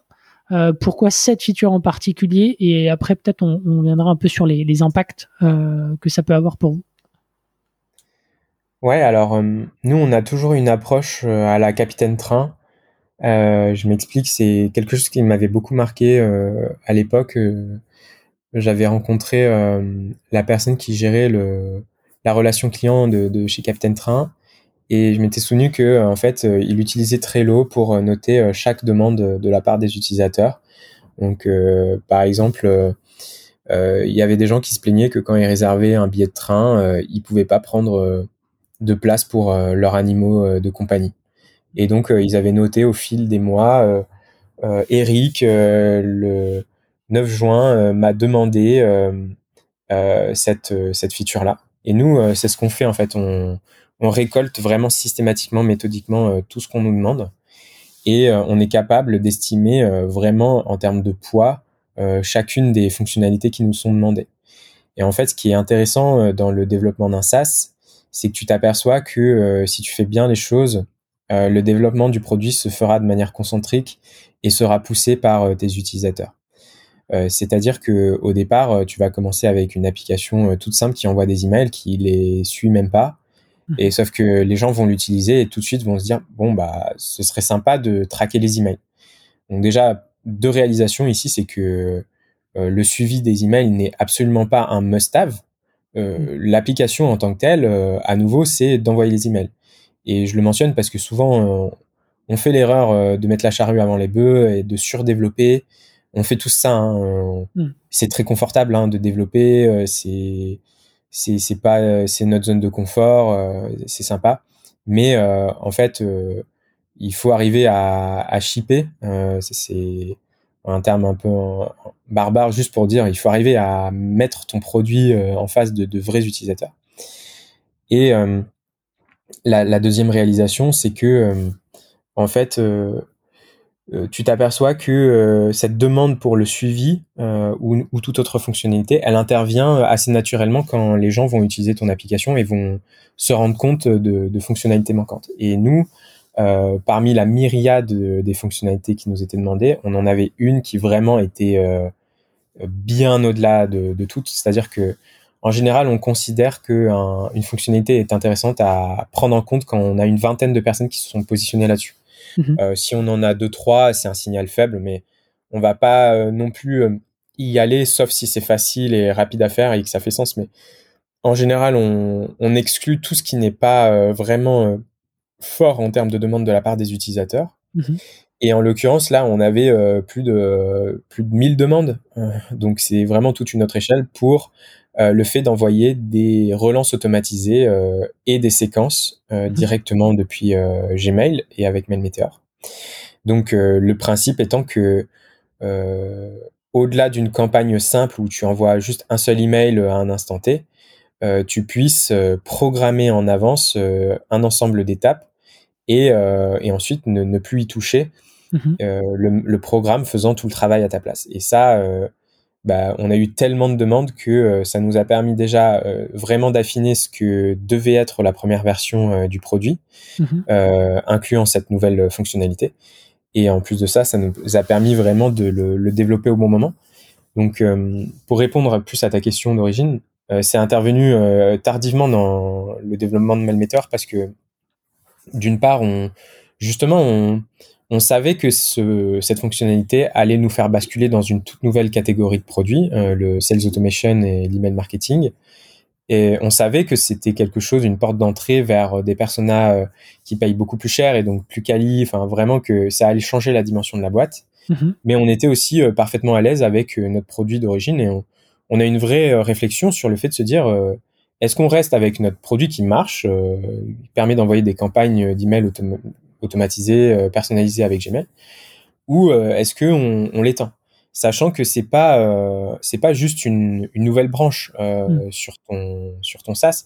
Là, c'est vraiment un nouveau lancement de produit puisque MailMeter maintenant, comme je te le mentionnais au départ, est une plateforme d'emailing en tant que telle. C'est-à-dire que MailMeter aujourd'hui euh, coexistent à la fois en tant que module complémentaire qui s'utilise avec Gmail et Google Sheets, mhm. mais euh, tu peux maintenant directement aller sur mailmeter.com, euh, cliquer sur Sign In, donc mhm. te connecter, et là tu arrives en fait dans ton dashboard Mailmeter, qui est une version en fait plus complète de du module complémentaire Google qui fonctionne vraiment en parfaite cohabitation, c'est-à-dire que les deux peuvent s'utiliser en parallèle. Mhm. Mais euh, cette nouvelle version, cette nouvelle mouture, euh, s'apparente beaucoup plus à toutes les plateformes qu'on a l'habitude de citer, euh, les Mailchimp, le Lemlist, Woodpecker, Yesware, Mailcheck, etc. Hmm. Et donc, euh, c'est pas c'est pas juste un embranchement qu'on a pris. Là, c'est vraiment un nouveau produit. Et on a vraiment décidé de le lancer bah, que tardivement parce qu'on on voulait s'assurer de la demande. Et en plus de ça, pour finir, c'est aussi quelque chose qui a nécessité énormément de, développement, euh, de, recherche, euh, de, en termes de, construction technique, et également, pour le coup, de passer un audit de sécurité avancé auprès des équipes de Google. Vous avez sollicité des, utilisateurs pour, pour bêta-tester ce, nouveau produit au final? Alors oui, même si ce qui est intéressant, c'est que au tout départ de MailMeter, euh, moi, il faut savoir, euh, pour faire une aparté, euh, mes tout premiers stages, ça a été des stages de, de Q&A, de recettes. Je travaillais pour des agences de communication et grosso modo, mon travail, c'était de communiquer avec des développeurs mhm. et de m'assurer que ce qu'ils avaient développé correspondait bien. Donc, je regardais le gros bouton rouge qu'on avait commandé, si il cliquait au bon endroit, s'il n'y avait pas de bug, etc. Donc au tout départ de MailMeter, j'étais vraiment dans une approche très produit et en fait chaque feature qu'on développait, euh, je le testais dans tous les 10 000 cas d'usage. Euh, je, regardais euh, euh, les différents parcours du s'il n'y avait pas des, des trous, s'il n'y avait pas des choses à améliorer. Enfin vraiment, j'allais dans, dans le fond. Ce qui faisait que chaque feature qu'on développait me prenait énormément de temps aussi, de bande passante, parce que il fallait un peu de tout tester, machin. Euh, Aujourd'hui, non seulement on a mis en place des tests automatisés, donc c'est des processus techniques qui te permettent toi, en tant que développeur, de, de t'assurer que quand tu développes quelque chose, tu n'as pas cassé euh, toute ta machine, quoi. Mm-hmm. Euh, et d'autre part, euh, euh, on est beaucoup plus agile dans notre développement, c'est-à-dire que bah, non seulement on a pris aussi en galon en termes techniques, donc on est plus serein sur notre infrastructure, on, on sait qu'a priori quand on développe quelque chose, on casse pas tout. Mais euh, même si là, le, la fonctionnalité de follow-up et de séquence, on l'a mis dans les mains de vrais utilisateurs, on l'a aussi lancé euh, très rapidement euh, sans forcément tester tous les cas d'usage parce que de toute façon, ils sont trop complexes pour être tous testés. Et on part un peu du principe que euh, euh, il y aura forcément un peu de trou dans la raquette, mais que ils seront très minoritaires et que ça posera pas de problème. Mm. Par exemple, quand tu envoies une séquence, il peut arriver que des emails te reviennent, ce qu'on appelle des bounces. il y a plein de possibilités techniques pour qu'un un email bounce. Euh, ça peut être euh, l'email de ton destinataire n'est plus valide, euh, le serveur a refusé de, répondre, la boîte mail est complète ou elle est temporairement indisponible, etc., etc., etc. Et en fait, évidemment, nous, on a fait un travail de recherche poussé pour attraper le maximum de ces messages, identifier le maximum de ces messages mais euh, on se fait pas d'illusions sur le fait qu'il y en a forcément quelques-uns qu'on aurait loupé. Hmm. Donc typiquement, tu vois, c'est le genre de choses que euh, on n'a pas non plus euh, cherché à, à, repousser au calendrier grec. À un moment donné, on s'est dit bon, euh, le produit est fonctionnel, on l'a quand même bien bien poncé de notre côté, on l'a mis dans les mains de quelques utilisateurs, mais pas non plus 150. Et maintenant, il faut y aller. Et c'est aussi pour ça. Alors moi, je te parle à nouveau, hein, on n'a pas l'échelle d'un produit SaaS avec 100 euh, employés, etc., euh, etc. Donc on peut se permettre aussi euh, ce genre de choses. On peut se permettre aussi de, prendre un risque là-dessus, mesuré, mais ça permet d'autre part d'aller beaucoup plus vite et et de aussi valider tes hypothèses parce qu'encore une fois là on, parle là ça fait un mois d'historique qu'on a par rapport à ce, cette nouvelle fonctionnalité donc on commence à vraiment déjà en mesurer les aspects positifs euh, en termes d'utilisation, euh, de support, euh, de revenus que ça peut générer. Mais tu vois, ça permet de ne pas non plus se repousser trop loin toutes ces hypothèses et de valider très rapidement que ton nouveau prix fonctionne bien ou ce genre de choses. Et alors justement, tu as, dit bah, que, vous avez pris le parti de, tester ça euh, rapidement, euh, en tout cas de ne pas viser la perfection pour, euh, bah, pour attaquer le marché. C'est quoi un peu les actions que, que vous avez listées, que, que, vous avez mis en place pour bah, justement bah, communiquer sur ce nouveau produit, sur cette nouvelle catégorie?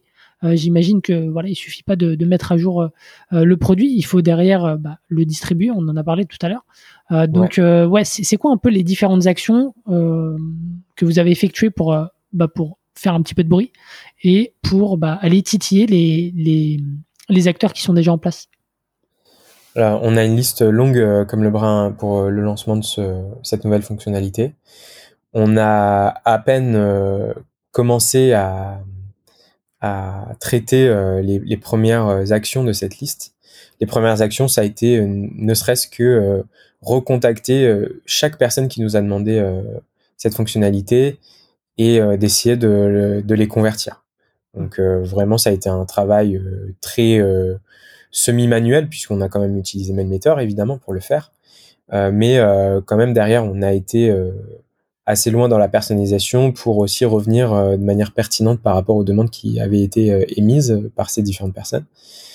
Ensuite, euh, on a fait un travail de communication à tous nos clients payants pour tenter de les faire basculer à la nouvelle offre, puisque le follow-up et les séquences ne sont pas intégrés dans l'offre vraiment basique. Mhm. donc là, il y a eu aussi tout un travail de contact et ensuite, euh, là, on est dans la phase euh, d'après où euh, on va commencer à communiquer de manière un peu plus extérieure, que ce soit pareil par des actions de promotion sur notre blog, par des par voie de presse, par par sur des médias en ligne, aller chercher effectivement pour la première fois, je pense qu'on va faire du démarchage, chose qu'on n'a jamais fait, mais peut-être aller parler à des, des, solliciter des gens qui dont on sait qu'ils utilisent des, des, solutions alternatives mhm. euh, pour leur dire bah voilà euh, sache qu'il y a cet outil qui, qui existe et qui peut être pertinent pour toi et euh, tester aussi d'autres leviers euh, qu'on a pareil euh, jamais exploré par exemple de la publicité sur différentes régies Google Twitter Reddit etc expérimenter en fait certaines choses et puis euh, d'autres actions euh, assez classiques, hein, je réinvente pas la roue, mais en fait on prend vraiment euh, le, le, bouquin, je sais plus comment il s'appelle ce truc là, c'est un, un, bouquin, tu sais, qui, qui, présente les différents canaux d'acquisition par voie concentrique sous forme d'une cible là. donc vraiment prendre chaque canal d'acquisition et mhm. essayer de se dire bon bah sur ce canal là qu'est-ce que je peux mettre en place pour que on, puisse développer Mail Meteor et en tout cas cette nouvelle fonctionnalité assez rapidement. Quoi. Hmm. Ok, ok. Et, tu, penses que c'est un. Qu'est-ce qui va être le plus déterminant dans, ces actions? Est-ce que c'est la communication vers l'extérieur? Est-ce qu'il y, a, une action qui te paraît plus importante que, d'autres, bah, justement dans, le fait de faire connaître ce nouveau produit? Euh, ouais, alors le bouquin, je, je viens de m'en souvenir, s'appelle Traction. Hein. donc c'est un, indispensable euh, euh, du marketing euh, et plus spécifiquement du marketing euh, dans la tech. Et vraiment, il décrit justement cette mécanique de. il me semble qu'il y a 10, 17 canaux qui sont décrits. Je veux pas dire de bêtises, mais et c'est c'est assez c'est une bonne relecture. Alors c'est pas game changer, mais c'est une bonne relecture de temps en temps pour te dire ah tiens ça c'est quelque chose que j'ai pas nécessairement exploré et que je gagnerais à, faire. Je pense que euh, effectivement, c'est quelque chose qu'on n'a pas du tout exploré nous, mais euh, le fait de d'être beaucoup plus direct dans notre approche et d'aller démarcher les gens va pouvoir euh, débloquer des segments de croissance assez rapides. Mm-hmm. Pourquoi? Parce que on, on s'est toujours opposé sur le fait que les gens viennent à nous et on n'a jamais trop choisi de ce fait nos clients. Et comme d'habitude, c'est le c'est une règle de 80-20, c'est-à-dire que je pense qu'on serait plus à l'aise à l'idée d'avoir peut-être un peu moins de clients, mais plus quali.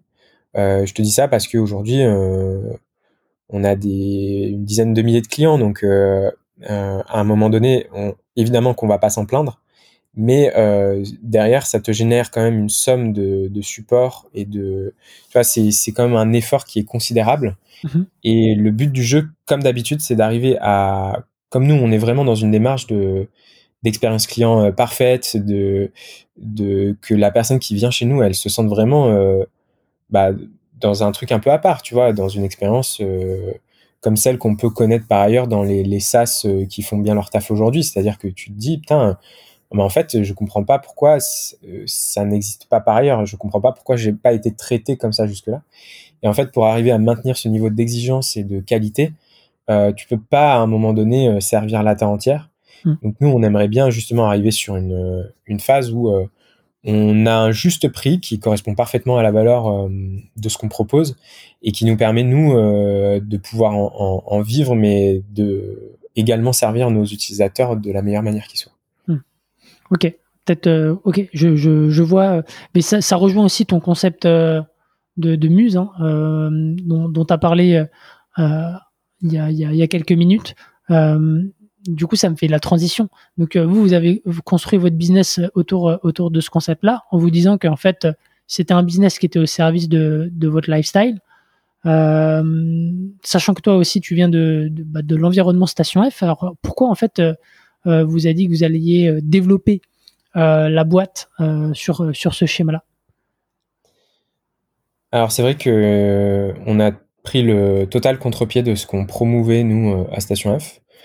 Euh, mais déjà à l'époque, moi, j'étais peu à l'aise avec euh, cet engouement euh, pour les levées de fonds à tour de bras, le recrutement insensé, des sommes d'argent considérables.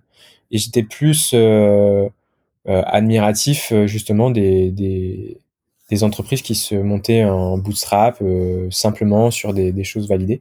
Alors évidemment, euh, les deux mondes peuvent cohabiter parfaitement et je suis pas non plus euh, euh, vindicatif à l'encontre du monde des VC, bien au contraire. Hein.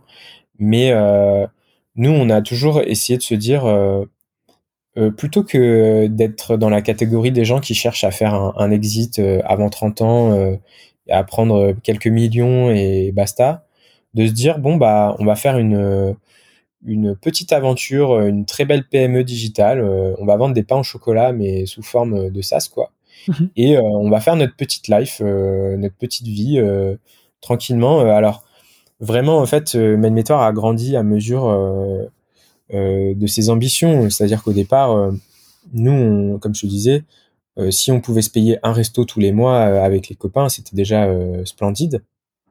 Ensuite vient le moment où bah, euh, tu peux te dire que potentiellement ça va te rembourser ton crédit hmm. ou ton loyer. Et une fois que ça te paye ton loyer, tu dis bon bah potentiellement ça peut payer un salaire.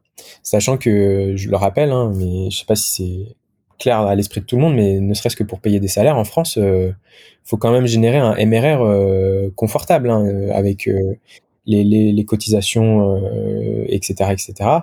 donc, en fait, on se rend pas compte, mais c'est à la fois très simple et très difficile d'arriver à un stade où une, une boîte peut te payer.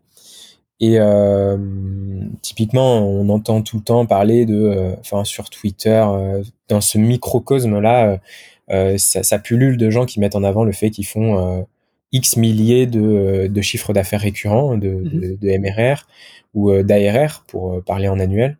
Mais on oublie aussi tous les, toutes les personnes qui sont au bord de la route, on oublie aussi les, les difficultés de la chose, on oublie la part de chance. Et, euh, et, donc nous, euh, en fait, on a toujours pris euh, cette position un peu d'outsider et de, de, croissance mesurée. Alors, je vais pas te dire que c'est pas bon d'avoir une, une, ambition parce qu'à viser trop bas, tu finis par avoir des résultats décevants. Hmm. Néanmoins, comme on a une ambition très mesurée dès le départ, ça nous a permis aussi de ne pas créer de frustration financière et de vraiment prendre le temps de développer euh, Mailmeter jusqu'à ce que ça génère un revenu suffisant pour euh, assurer euh, nos salaires et, euh, ceux de, des différentes personnes qui gravitent autour du projet. Et pour parler plus précisément du concept de muse, effectivement, c'est quelque chose qu'on avait bien en tête au tout départ de Meteor. Alors les muses, je reprécise très rapidement, c'est un concept très joli qui a été inventé par Tim Ferriss, l'auteur de la semaine de 4 heures, mmh et qui promet que euh, en 4 heures par semaine, euh, vous allez pouvoir abattre euh, un travail suffisant qui vous permet ensuite d'aller surfer, de kiffer votre vie, etc., etc. Donc ça, c'est le fantasme. la réalité, elle est tout autre, dans le sens où de toute façon, il y a une charge mentale qui persiste. De toute façon, c'est illusoire de se dire qu'en 4 heures, on va abattre le travail et, et, et en vivre. Je dis pas que c'est impossible. Hein. Nous, on, l'a vraiment réussi. Euh, on a vraiment des produits qui tournent en 4 heures, même pas en 4 heures par semaine. On a vraiment des produits qui font un, chiffre d'affaires euh, qui permettrait d'assurer des salaires en moins de 4 heures par semaine. Alors évidemment, comme je te disais, euh, c'est pas forcément des, choses qu'on sort du bois parce que mm. On n'a pas envie nécessairement de les mettre euh, sous les feux de la rampe. Donc ça existe. Hein. Les, les vraies muses existent mais euh, je pense quand même que ça reste des, choses qui sont euh, peut-être indépassables et il faut pas non plus fantasmer sur ce truc de je vais me mettre les doigts de pied en éventail. Il y a forcément un moment où il va y avoir du taf. il y a forcément un moment où il faut bien mettre en place les différentes actions pour que le produit décolle. Mais pour conclure un peu sur tout ça, Melmeter, c'est quand même construit dans une logique de, de frugalité. Et ça fait qu'aujourd'hui, euh, c'est quand même un projet qui demande énormément de travail, mais euh, clairement j'ai un rythme qui est complètement différent de la moyenne et qui me permet aussi euh, d'assumer des passions, d'assumer aussi des moments plus difficiles personnellement ou des moments de mou et de faire en sorte que j'ai pas à bosser à temps plein et que je peux typiquement développer d'autres projets. je vais te dire pour parler plus personnellement, euh, récemment, euh, j'ai passé mon permis bateau, j'ai été diplômé d'une école de massage et euh, là, ça fait plusieurs plusieurs années maintenant que j'apprends la guitare, tu vois, mm. à fond. Donc, en fait, c'est des choses qui paraissent anodines, mais clairement, quelqu'un qui est salarié à temps plein peut pas se payer le luxe, ne serait-ce que de prendre un billet de train un mercredi matin à 11 heures ou ou se prendre un cours euh, de guitare, de cuisine ou de broderie, j'en sais rien, euh, en plein après-midi. Donc en fait, c'est nous, c'est ces petits luxes qu'on est allé chercher euh, pour conclure, en fait, plutôt que la perspective un peu lointaine et illusoire de faire un exit à un million. Et mm. puis de toute façon, pour en avoir croisé hein, des, des, gens comme ça, c'est sympa sur le moment, mais tu, restes dans une logique permanente de toujours plus. Et je, je suis pas pleinement et entièrement persuadé que c'est parce que tu as 3 millions ou 1 million sur ton compte que euh, tu es beaucoup plus épanoui dans ta vie si tu ne l'étais pas euh, auparavant. Donc euh, c'est aussi une, logique un peu plus saine qu'on est allé chercher avec ce, modèle de muse. Hum. Non mais c'est toute une philosophie de vie et ça fait quoi? Encore une fois des, échanges que j'ai eu avec mes amis, notamment le, cours de guitare. Donc c'est pareil, j'ai un ami qui, a, pris des cours de guitare récemment parce qu'il a réussi à automatiser, on va dire automatiser et, construire son activité de, cette manière qu'il puisse se dégager du temps. Donc donc ouais, ça me fait sourire.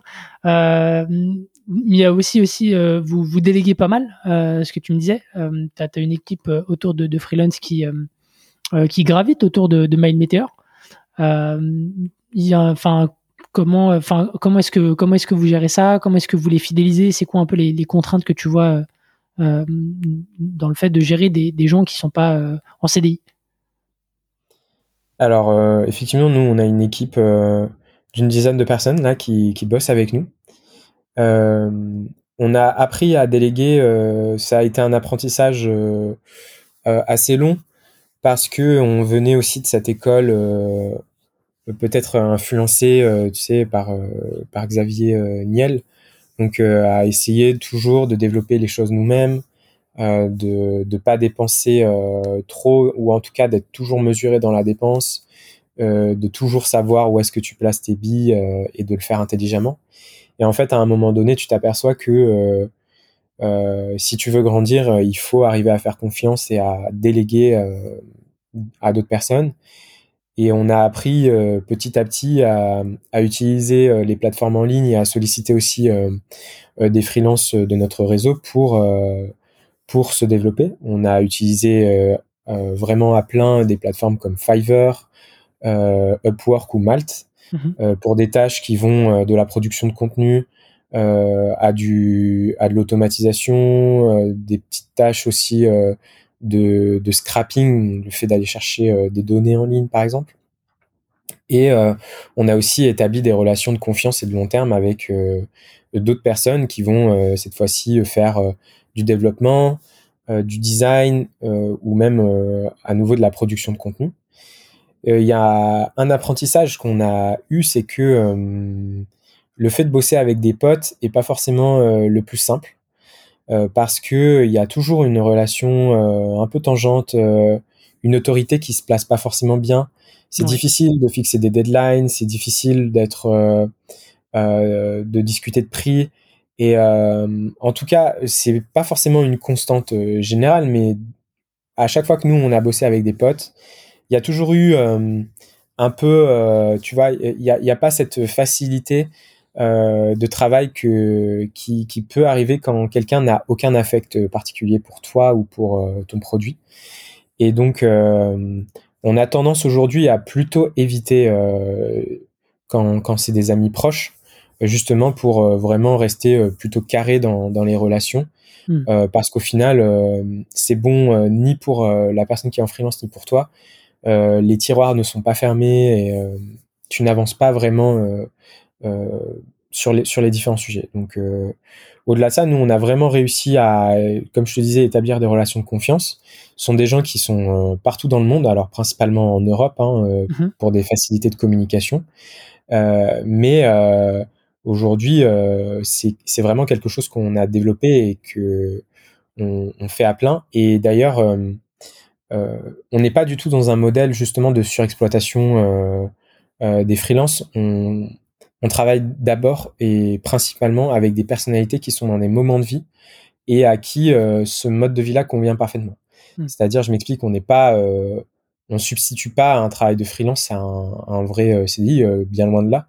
D'ailleurs, toutes les missions qu'on fait sont, sont, des missions circonscrites dans le temps et qui nécessiteraient pas, dans tous les cas, l'emploi d'une personne à temps plein. Mais par exemple, aujourd'hui, on travaille avec Gaël, Gaëlle, c'est euh, une, super nana euh, qui bossait euh, à l'époque chez Malte et qui a lancé sa propre boulangerie à Bordeaux. Et en fait, on est dans un moment de vie qui coïncide parfaitement entre elle et nous, puisque elle, elle avait besoin dans les premiers temps de son activité bah, d'avoir une source de revenus stable, euh, de confiance sur euh, quelque chose qui lui prend pas non plus trop de temps. Et nous, en l'échange, euh, on travaille sur l'amélioration et le maintien de toute la relation client avec elle. Donc, elle nous permet vraiment de gagner énormément de temps dans l'échange avec nos différents clients. Mhm. Et en fait, c'est une relation vraiment symbiotique puisque à la fois pour elle comme pour nous, les calendriers correspondent parfaitement. Et j'ai plein d'autres exemples comme ça. Hein. Je pourrais t'en citer d'autres.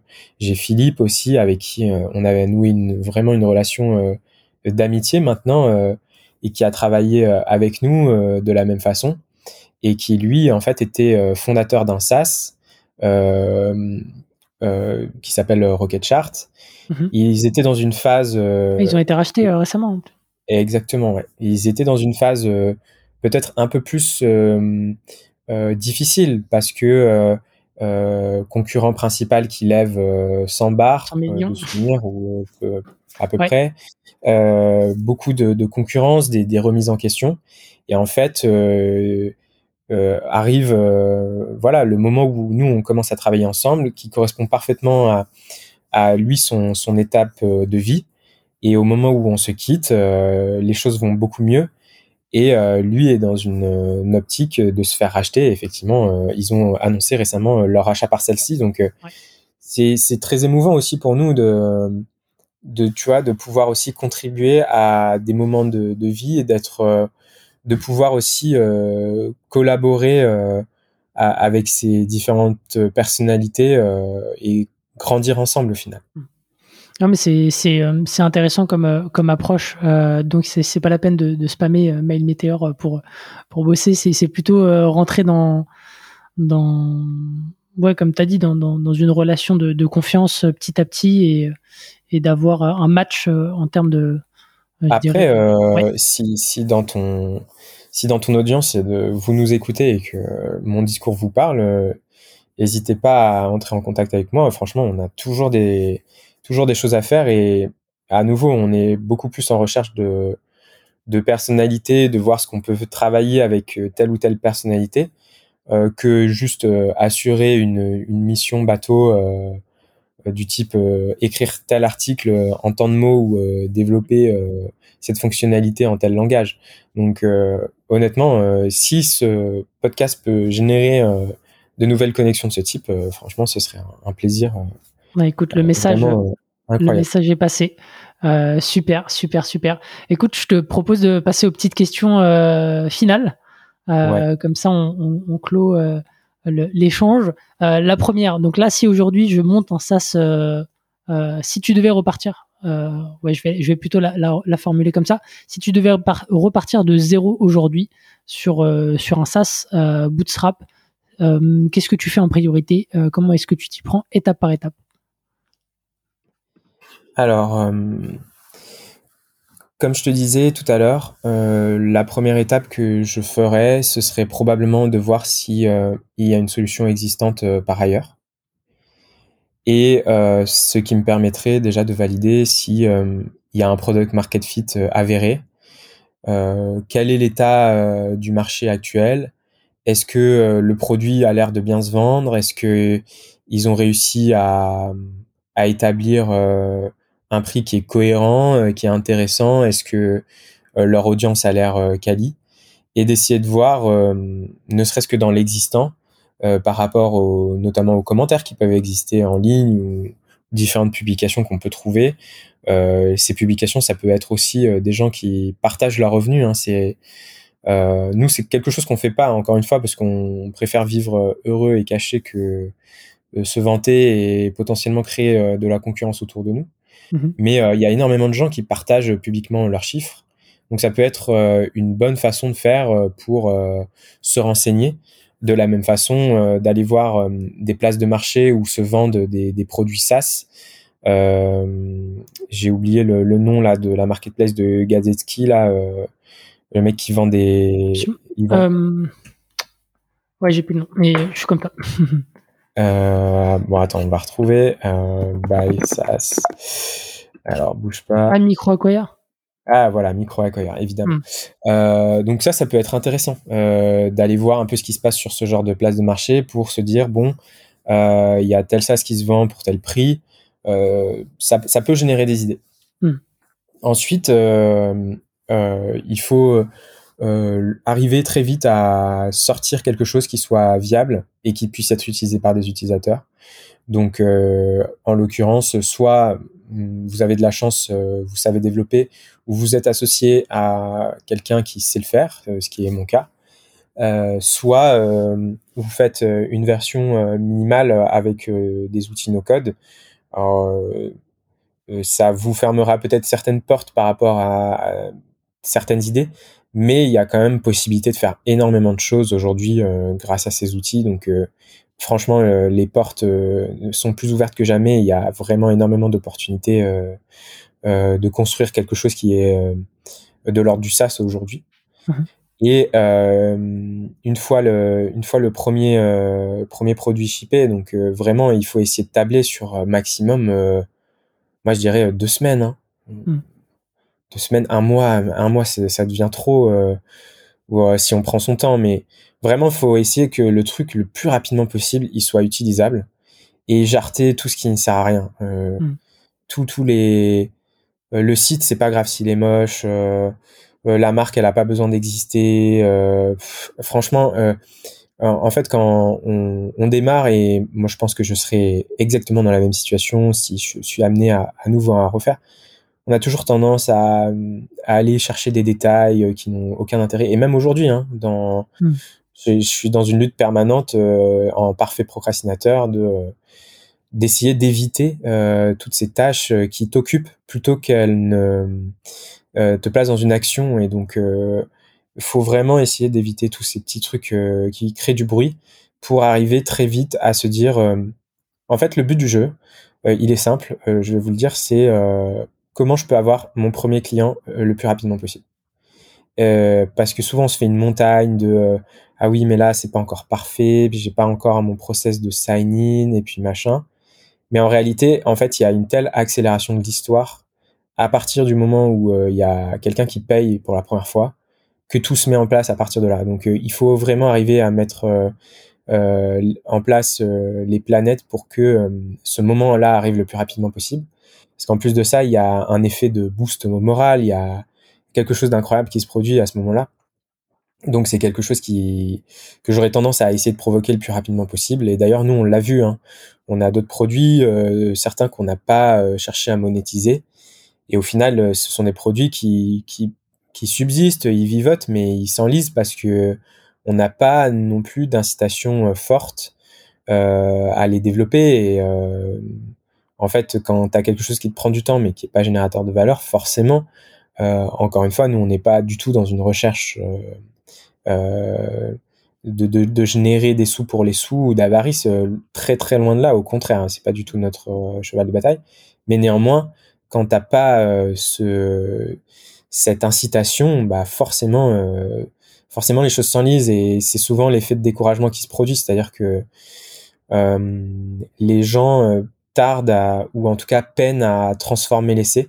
Et c'est dommage parce que souvent euh, ils, ont, ils sont tout près, euh, tout près du but et ça nécessite pas tant euh, d'efforts que ça d'arriver jusque là. Hmm. Donc pour conclure, ouais, c'est d'essayer de pas se lancer dans des développements pour les développements, d'essayer de bien valider son idée en amont. Hmm. je l'ai pas mentionné parce que maintenant ça fait partie des évidences, mais le plus important, le plus important, le plus important, c'est la distribution. Donc euh, on s'en fout hein, de votre idée. Euh, c'est euh, de comment vous allez le distribuer qui est important. Euh, je vais te donner un exemple très concret si tu veux. Euh, mhm. Là, comme, comme, ça, tu as un exemple et, et, je me dévoile et c'est typiquement une idée que ça fait plusieurs années que j'aimerais développer, mhm. mais que j'ai toujours pas lancé. Et euh, si quelqu'un nous écoute et qu'il a envie de la voler ou qu'il a envie de la développer avec moi, qui nous fasse signe. Mais typiquement, je me dis aujourd'hui, il y a un, un, problème avec LinkedIn. Euh, le premier problème, c'est que l'inbox de LinkedIn est complètement nul à chier. Mhm. Euh, c'est impossible de faire sens de l'inbox de LinkedIn. C'est impossible de savoir euh, qui nous a écrit quand. on s'y perd facilement. Il n'y a pas des logiques simples comme on peut retrouver dans un Gmail d'archivage, de suivi, de, de, relance, etc. ou de contact de masse. Donc c'est vraiment pas très pratique et c'est pas agréable du tout d'utilisation. Le deuxième problème de LinkedIn, c'est que c'est un trésor d'informations en termes de réseau c'est là où on a tous nos contacts, c'est là où euh, il y a toutes les évolutions euh, des gens, c'est là où en plus les gens eux-mêmes alimentent euh, ton CRM, c'est-à-dire mm. même pas toi besoin de renseigner, ils, alimentent leur fiche, leur, fiche de profil eux-mêmes. Et pour autant, tu t'aperçois, moi j'ai 5000 relations, je m'aperçois que je les relance jamais, euh, je, je sais même plus, euh, je sais que j'ai des cercles, mon cercle d'école, mon cercle des précédents tafs, etc. Mais je sais même plus solliciter les bonnes personnes au bon moment, que ce soit mm. pour un anniversaire, euh, une activité d'entreprise ou quoi que ce soit.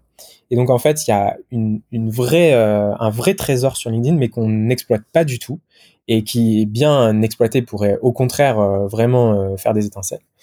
Et donc mettre les deux de concert pourrait en, réparant l'inbox de LinkedIn et en faisant en sorte de pouvoir euh, faire plus de sens de tes contacts euh, par un système simple euh, de, de, classification, de tags, de labels, de mini CRM en fait lié à LinkedIn pourrait vraiment, je pense, cartonner. On a des exemples. Bah, je te mentionnais Lead Delta tout à l'heure qui s'est positionné sur le, créneau. On a, il me mhm. semble, les, les mecs de prospecting qui ont un produit dérivé qui ressemble peu ou prou à ça. Ouais. Toujours est-il qu'il n'y a pas non plus 150 boîtes qui se sont lancées là-dessus. Il y a un vrai créneau, je pense. Euh, si vous voulez monter un, un SaaS qui fait euh, facilement 10-20 euh, de MRR, je pense que ça peut y aller sans problème. Mais pourquoi je te parle de ça, c'est parce que c'est pas tant une complexité technique là sur ce produit-là, même si c'est pas non plus évident de jouer avec la zone grise de LinkedIn. Mhm. c'est une problématique de distribution. C'est-à-dire que ce produit nécessitera nécessairement euh, un effort intense de communication, de distribution. Alors l'avantage c'est qu'il sera distribué par son propre produit via mhm. LinkedIn, mais euh, c'est quelque chose à prendre en compte quand on se lance. Euh, c'est bien beau d'avoir une idée trop stylée, mais si on ne sait pas comment la mettre en face des vrais utilisateurs, si on ne sait pas que bah, on a une marketplace qui va permettre une distribution facile, ou que au contraire on va pouvoir se reposer sur tel ou tel canal pour les débuts, eh ben, c'est souvent là où le bas blesse, tu vois. C'est mm. que euh, euh, c'est bien beau d'avoir un truc trop stylé, mais si personne n'en entend parler et personne ne l'utilise, euh, ça sert à rien. Donc voilà. super, c'est cadeau. je, le mettrai, je ne manquerai pas de, communiquer là-dessus. Comme ça, tu verras si tu as des, des, des, courageux des courageuses qui te, qui te contactent. en tout cas, je, je, trouve ça super cool de, que tu partages en fait cette idée-là et que tu, tu te dévoiles un petit peu là-dessus.